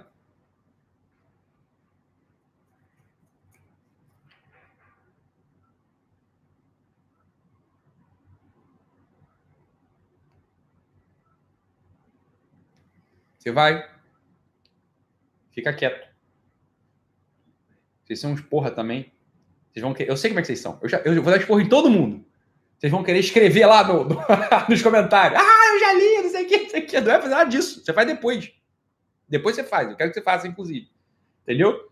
Mas na hora você não faz nada. Entendeu? Na hora você faz, você lê e fica quieto. E depois você fala assim, obrigado, Doc. Pronto. É bom para eu saber quem tá lendo e quem não tá lendo. Entendeu? Obrigado, Doc. Ah, então, mas eu vou ficar com sono danado. Beleza, cara, o sono pode ser a tua terra de exílio, você tá entendendo? Você não pode dormir. Mas se você medita com sono, funciona do mesmo jeito. Quantas vezes na minha vida não foi assim? É óbvio que é. Você tá com sono, vai ficar com sono. Mas é a terra do exílio, porque o sono, presta atenção, é lugar onde você não tem controle. Você tá entendendo ou não? É só você não dormir. Você fica lá com sono. Sete minutos. Assim, ó, com o olho fechado e outro aberto, assim. Caralho, Ítalo, mas essa porra não vai funcionar porque eu não tô pensando em nada. Porra, gênio, parabéns, entendeu qual é a ideia da coisa? Pensar, meu filho, é, a tua, é onde você é rei. Você é rei dos teus pensamentos. Só que presta atenção, só tem merda nesse teu reino. Só pensa merda. Ou só pensa coisa útil. Ou é coisa útil ou é merda. Mas então, coisa útil é boa. Eu sei, meu filho, coisa útil é bom fazer café, é bom pra ganhar dinheiro, é bom um monte de coisa, coisa útil. Mas tem um lugar do teu espírito que a coisa útil não acessa. É um lugar de iluminação, um lugar onde você vira Zeus, entendeu? Zeus é inútil nesse sentido. Isso é uma outra coisa que a gente tem que tentar entender. A gente tá no reino da utilidade. O reino da utilidade é o reino do dinheiro, o reino de Midas, porra.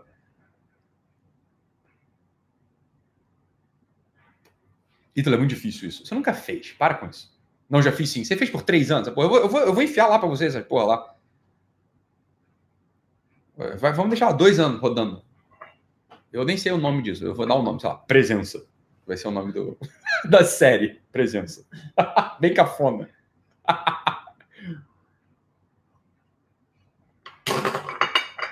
Exílio, sei lá. Não sei, foda-se, o nome é o que menos importa. Mas você sabe o que você tem que fazer ali na coisa, entendeu? Você vai para um território de exílio. Fica quieto. Deixa aquilo fermentar em você. Não é um esvaziamento. Porque é o contrário que você está fazendo. Você está enchendo de coisa, na verdade. Você está entendendo ou não? Só que não é você que está enchendo, porra. Não é assim, o não pensar em nada. Não é não pensar em nada. Não é isso. É que a gente funciona com essa categoria, entendeu? Você não vai conseguir não pensar em nada. Essa é outra coisa também. Você vai estar com sono, você vai estar cansado, você vai estar querendo pensar. Essa é a operação. Com a prática, isso vai encaixando no lugar certo. Mas é de prática. Entendeu ou não? Qual que é, o que que Zeus fez ali? Você vai extrair. Olha o que, que a gente faz. Esses textos excelentes, o que, que eles fazem? Eles extraem a luz das coisas. Entendeu, Alequim? Eles extraem a luz das coisas. Eles não te deixam confundir na matéria. Então vai ser um texto, por exemplo, sobre justiça, sobre caridade, sobre lealdade, sobre fortaleza, sobre trabalho, sobre honra, sobre família. Que, são, que, que é o quê? É a operação básica da nossa vida. Essa não é a substância da nossa vida. A gente desenvolve a nossa vida em que circunstância, Ortega? Né? O que, que o Ortega e falava pra gente? O que, que é a tua vida, meu filho? O que, que é você? Você é você e suas circunstâncias. Eu sou eu e minhas circunstâncias. Não é isso?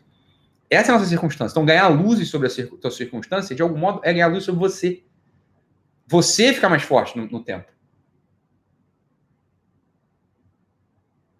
Você fica mais forte no tempo.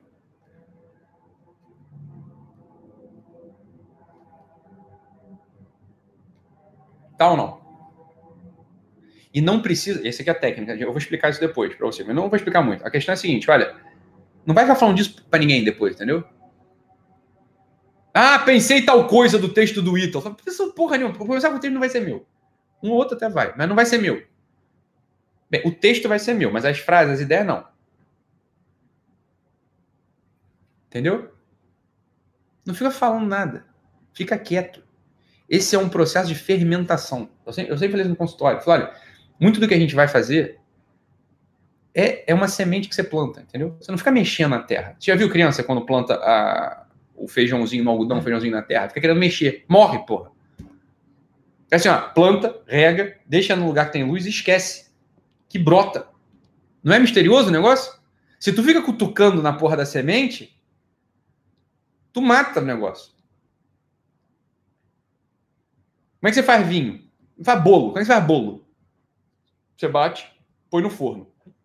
E deixa. Se você ficar abrindo. Ih, ficou bom, ficou bom. O que, que acontece com o bolo? Sola. Né? Vinho. Você faz vinho. Botou lá no barril. De, no barril de madeira lá. Não sei se é carvalho. Vinho, vinho barril, barril de vinho, não sei se é carvalho. Deve ser. Deve ter barril de carvalho. Você põe lá no barril de madeira. Tu fica abrindo para ver o que, que tem dentro. Põe ar, oxida. O que, que acontece com a porra do vinho? Vai vinagrar o vinho. Vai ter vinagre, não vai ter vinho no final. Não é? Vai ter vinagre, não vai ter vinho. O processo alquímico na nossa alma, ele é muito semelhante a isso. As coisas que importam, as coisas que importam, elas crescem no silêncio, na calma, no exílio. No exílio. Se a gente ficar mexendo direto, a vinagra, sola, mata a plantinha, sola o bolo, a vinagra o vinho. É, é o mesmo processo alquímico na nossa alma. Eu sei que é muito difícil pra gente isso. É muito difícil, né? É uma operação. Ó, oh, tá explicado por que a coisa não tá dando muito certo, né? Não é que não tá dando certo, meu filho. A vida não tem muito como dar errado, você tá entendendo? Tem um lugar da vida que não dá muito errado. Você vive, né? Você tá vivo aí, tá dando certo. Mas quando você para para olhar, e, e, essas duas mil pessoas estão aqui com a gente, no final da semana, sei lá, 70 mil pessoas, né? Gente pra burro que assiste aqui. Não é que assim, a gente tá falando com vidas que não deram certo. Não, não é isso, mas assim, você tá olhando pra tua vida e você tá falando, hum, tem um pedaço que podia estar tá melhor. Não é um pouco isso? Tem um pedaço que podia estar tá melhor. Não é nem de mais seriedade, a gente não tá falando de gente carrancuda, a gente tá falando de gente alegre. É isso que a gente tá falando, né? Não é ninguém carrancudo, fala, agora leva a vida a sério. Leva a vida a sério. É gente chata pra cacete, né? levar a vida a sério.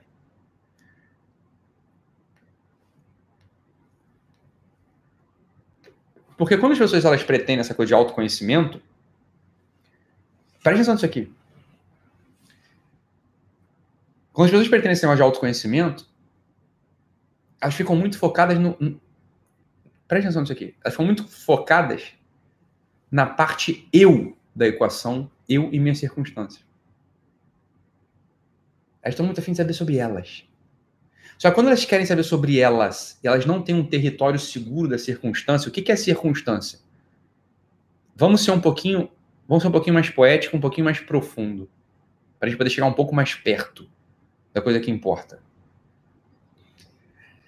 Se por circunstância a gente entende só o território no qual a gente se move, o emprego que a gente tem, a pessoa que a gente ama, Flória, é uma circunstância que você tem na tua vida.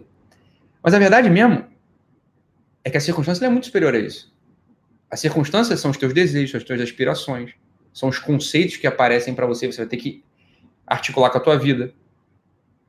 Então, circunstâncias de nobreza, lealdade, justiça, é, traição, vilania, essas são as circunstâncias da nossa vida. O autoconhecimento, portanto, o pessoal adora falar de autoconhecimento, se você não conhece essas coisas com a luz de Zeus, ou seja, com a luz indestrutível, se não é essa luz que ilumina, você, meu filho, vai ser totalmente de pedra, pedra material. Você vai ser devorado pelo tempo. Porque você vai estar articulando em você, você vai estar articulando em você a parte material da realidade. Entenda isso. Isso aqui é um pouquinho profundo, talvez seja um pouco mais difícil, mas não é tanto. Se você parar para pensar assim, olha, se eu vou vivendo e não tenho claro, olha só, a, a expressão da língua portuguesa, em, em, em, na parte dos idiomas, não é à toa, né? Se você não tem claro, ah, claro, o que, que deixa as coisas claras? Luz. Né? O cetro de Zeus. Se eu não tenho essas coisas claras, iluminadas, eu não me conheço no final das contas. Porque são, de algum modo, são essas circunstâncias que articuladas nesse teu eu, lembra da equação do Ortega? Eu é igual a eu e minhas circunstâncias. Eu sou eu e minhas circunstâncias. E ele completa. O Ortega dá a pista pra gente aí, porra. Ele fala, é que as pessoas não lembram do final dessa frase. Qual que é o final dessa frase? Eu sou eu e minhas circunstâncias. Vírgula. E se eu não salvo a elas, eu não salvo a mim. O que, é salvar sua circunstância? O que é salvar sua circunstância? é tratá-la desse modo meditativo no exílio. Você entende isso ou não? Porque quando você lê a frase do quando você lê a frase do Ortega, isso pode ficar meio assim, o que é salvar minha circunstância, entendeu? Não é? Não fica um pouco assim desconectado? E se eu não salvo elas, eu não salvo a mim. O que é salvar sua circunstância? Salvar. Salvar. Como é que como é que Zeus salvou seus irmãos já devorados? Ele iluminou, ele deixou claro. Quando ele pega o raio, quando ele pega o fogo, quando ele pega a luz subjuga Cronos, ou seja, aquele Deus que não distingue o verbo, né? Pedra, filho, pão, ferro, é tudo a mesma coisa.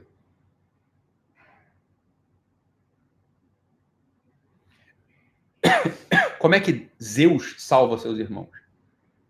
Lembra? Os irmãos de Zeus, depois, eles ordenam o mundo, isso é uma circunstância do mundo. Né? Deus distribui, Deus, Zeus, perdão, Zeus distribui o mundo. O território da guerra, o território da agricultura, o território da beleza, o território do amor, o território das estações do ano. Cada um desses irmãos que foram regurgitados por Cronos, iluminado agora, iluminado agora pelo intelecto, iluminado agora pela luz. As coisas estão às claras. Pronto, Zeus salvou a circunstância. Se eu não salvo elas, eu não salvo a mim.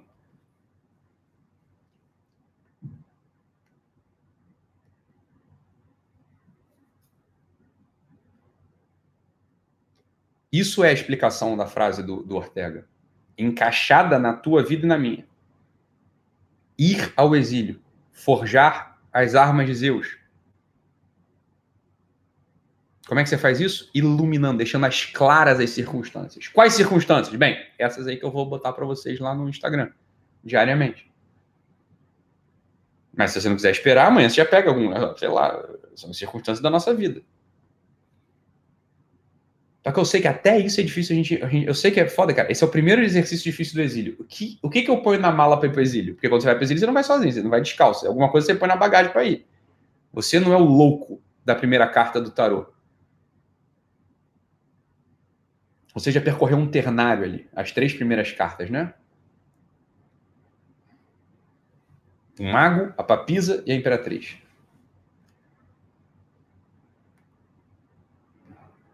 Alguma coisa você já tem. Alguma coisa já tem.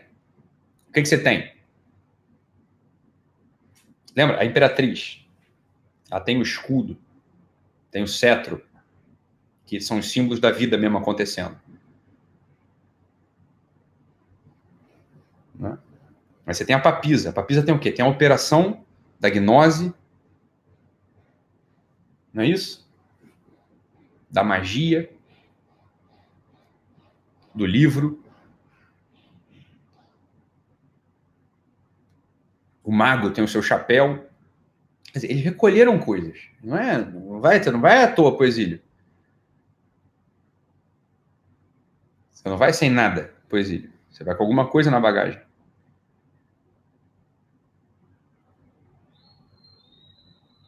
Tá? Então, essa é a articulação toda. Essa é a história que a gente conta. Né, como é que.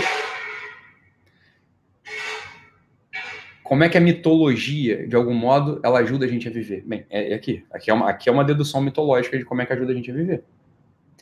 Em que medida, como a gente conseguiria pegar um artigo científico e contar essa história? Né? Como? É que não é, não, você não vai tentar fazer isso. Não vai tentar. Não é, a, a, o artigo científico não serve para isso. Ele serve para um monte de outra coisa boa, mas muito pequenininha. Sob certo aspecto, inútil. Sob certo aspecto, inútil. Bem, veja, é, a civilização chegou até 100 anos atrás sem artigo científico, né? A civilização chegou até 100 anos atrás sem injeção, sei lá, sem micro-ondas, sem foguete para a Lua. Sob certo aspecto, é inútil. É claro que é bom, você está com câncer, você precisa de uma quimioterapia, você está com uma pneumonia, você precisa de bezentacil, é bom ter injeção, é bom ter quimioterapia, não estou discutindo isso. Mas do ponto de vista da evolução do espírito, fala, é...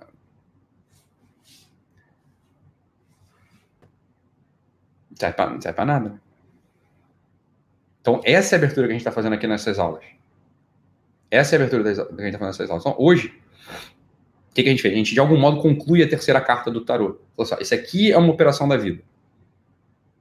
É um marchar nessa terra, com escudo e com cetro. O cetro, veja bem, horas é um cetro do nosso reinado. Mas aquele cetro da imperatriz, ele é um, ele é um cetro de duas partes. Ele é um cetro para cima e para baixo. Né? São dois copos ali que fecham o cetro da imperatriz. É como diz, ó, é um cetro desse reino e de um outro. Você vai precisar de uma operação para caminhar nesse teu reinado, que é o cetro para cima. E se você olhar, é um cetro que tem um encaixe por cima. Né? É um cetro ao avesso, ao contrário. Como quem diz, isso aqui é um reino de exílio. Pode olhar na carta da imperatriz. Essa é a operação que a gente está fazendo na terceira carta do tarô. É um caminhar, é um saber caminhar para o exílio com um certo escudo. Porque, veja, você não tem espada ainda. É curioso. É curioso, porque a imperatriz não tem espada. Ela tem um cetro que simboliza os reinados, ambos. O reinado próprio e o reinado do exílio. E um escudo.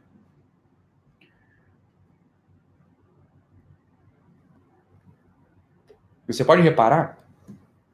Você pode reparar Deixa eu ver aqui, deixa eu mostrar para o pessoal aqui. Você pode reparar que esse escudo tem uma águia. Aqui, ó. Obrigado, Léo. Tá vendo? Esse cetro da, da, da, da, da Imperatriz é um cetro que simboliza dois reinados. É como se tivesse um encaixe, vê? Aqui, ó. Ih, caralho. Tem um encaixe. E esse escudo, ele é bizarro, porque ele tem uma águia nele. Foi mal, chutei a câmera aí. Foi mal.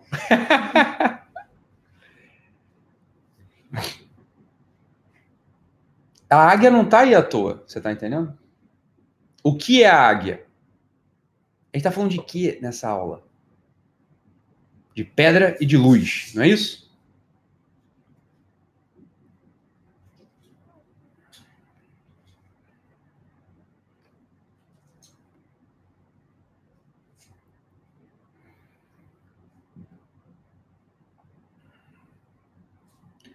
Você falou aí, ó. Tamid falou: a águia é o arquétipo do líder. Não deixa de ser, não deixa de ser Tamid, mas por quê? Porque a águia é o único animal que consegue encarar o sol de frente. Para que é que você vai ao exílio? Para olhar a luz. Então, esse é o símbolo do escudo da imperatriz. A imperatriz tem uma águia no escudo dela. Ela carrega o olhar da águia. O olhar da águia simboliza o quê? Aquele, aquela, né, o animal águia, que consegue olhar a luz de frente, que é o que você vai ficar fazendo lá. No, ó, na, na, na oficina dos ciclopes, é só luz que tem. Só que o ciclope tem um olho só. É um olho preparado de algum modo, não é isso? O ciclope não tem um olho só? Ele tem um olho próprio lá para ver luz. O ciclope é assim, ó, os dois olhos, eles são o, dois, a gente tem dois olhos. Um olhar de pomba, um olho de pomba e um olho de serpente. Um olho de luz e um olho de trevas. A gente tem um olho que funciona para contraste. Essa, essa é a dualidade do. Esse é o símbolo, o símbolo dual do olho. O olho, poderia ter três olhos, poderia ter 20 olhos, poderia ter igual uma mosca, sei lá, tem mil olhos, uma mosca, sei lá quantos olhos tem, né? Só não fala que mosca tem. É... Poderia ser um ciclope, ter um olho só, né? A gente tem dois olhos. O dois no olho é o símbolo da divisão, que a gente vai sempre lutar por, por articular. Sempre que a gente olha para uma coisa, a gente olha com divisão. Esse é o símbolo. Daí que vem a, a, a, vem a interrogação da dúvida, vem a dúvida, vem a interrogação na nossa cabeça. Fala, puta, tem uma divisão aqui no, no que eu estou vendo. Eu vou ter que articular isso em outro lugar. É como se assim, ó, o nosso olho ele é preparado para luz e trevas. É pomba e serpente. Né? É boi e jumento. São, são os símbolos. Nosso olho é assim. O ciclope tem um olho. O ciclope só vê luz. É olho feito para ver luz, entendeu? Ele consegue ficar ali na lava e, e, ver, e não se cegar.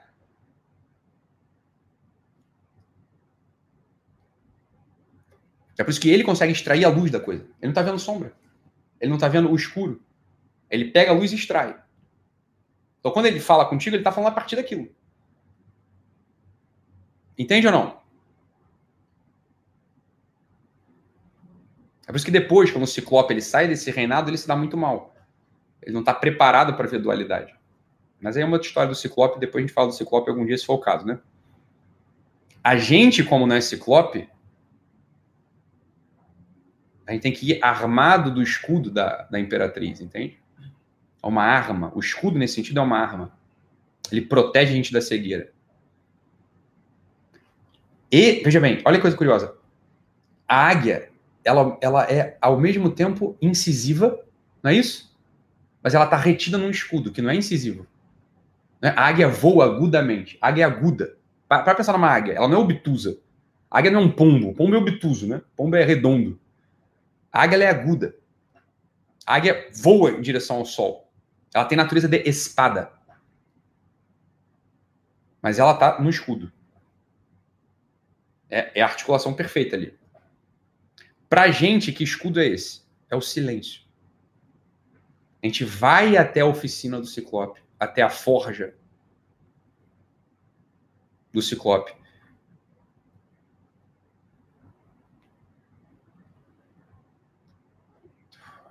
Armado do silêncio.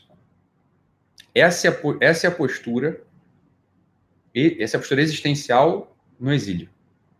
Silêncio. Silêncio. Deixa, deixa, a, deixa a luz te iluminar.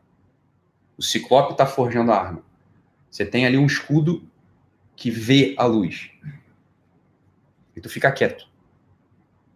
É, a imperatriz tem, a imperatriz tem um cetro pro exílio e uma arma pro exílio. Que é uma arma de defesa. É muito louco isso. É a articulação perfeita da coisa. Não é à toa que essa porra tá registrada aí desse modo.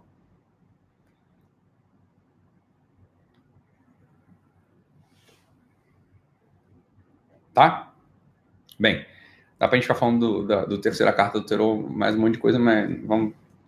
Já tem duas horas e meia de aula também, já deu, né, pessoal? Eu posso ficar aqui porque o negócio tá. Tá, tá bom? Então, só. Com isso, a gente de algum modo encerra a terceira carta do tarô.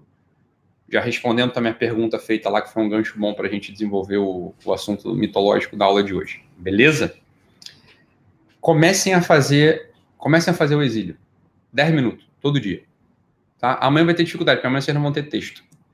É, eu não vou preparar nada para amanhã, tá? Mas pode pegar alguma coisa, pega qualquer coisa. Eu não pega nada, faz em silêncio também. Pega a aula de hoje, entendeu? Pega uma parte da aula de, sei lá, olho de ciclope.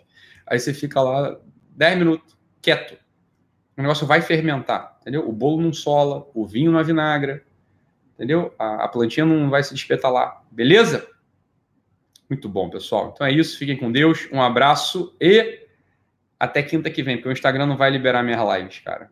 Eu vou ter que dar outro jeito de me comunicar com vocês lá pelo Instagram. Vai ser. Provavelmente eu vou gravar as lives e vou deixar salva no IGTV. É um jeito também que dá para fazer, né? É uma forma. Até o Instagram me liberar lá. Vai demorar 30 dias esse exílio do Instagram. Beleza? Então é isso, pessoal. Fiquem com Deus, um abraço e até quinta que vem. Tchau, tchau.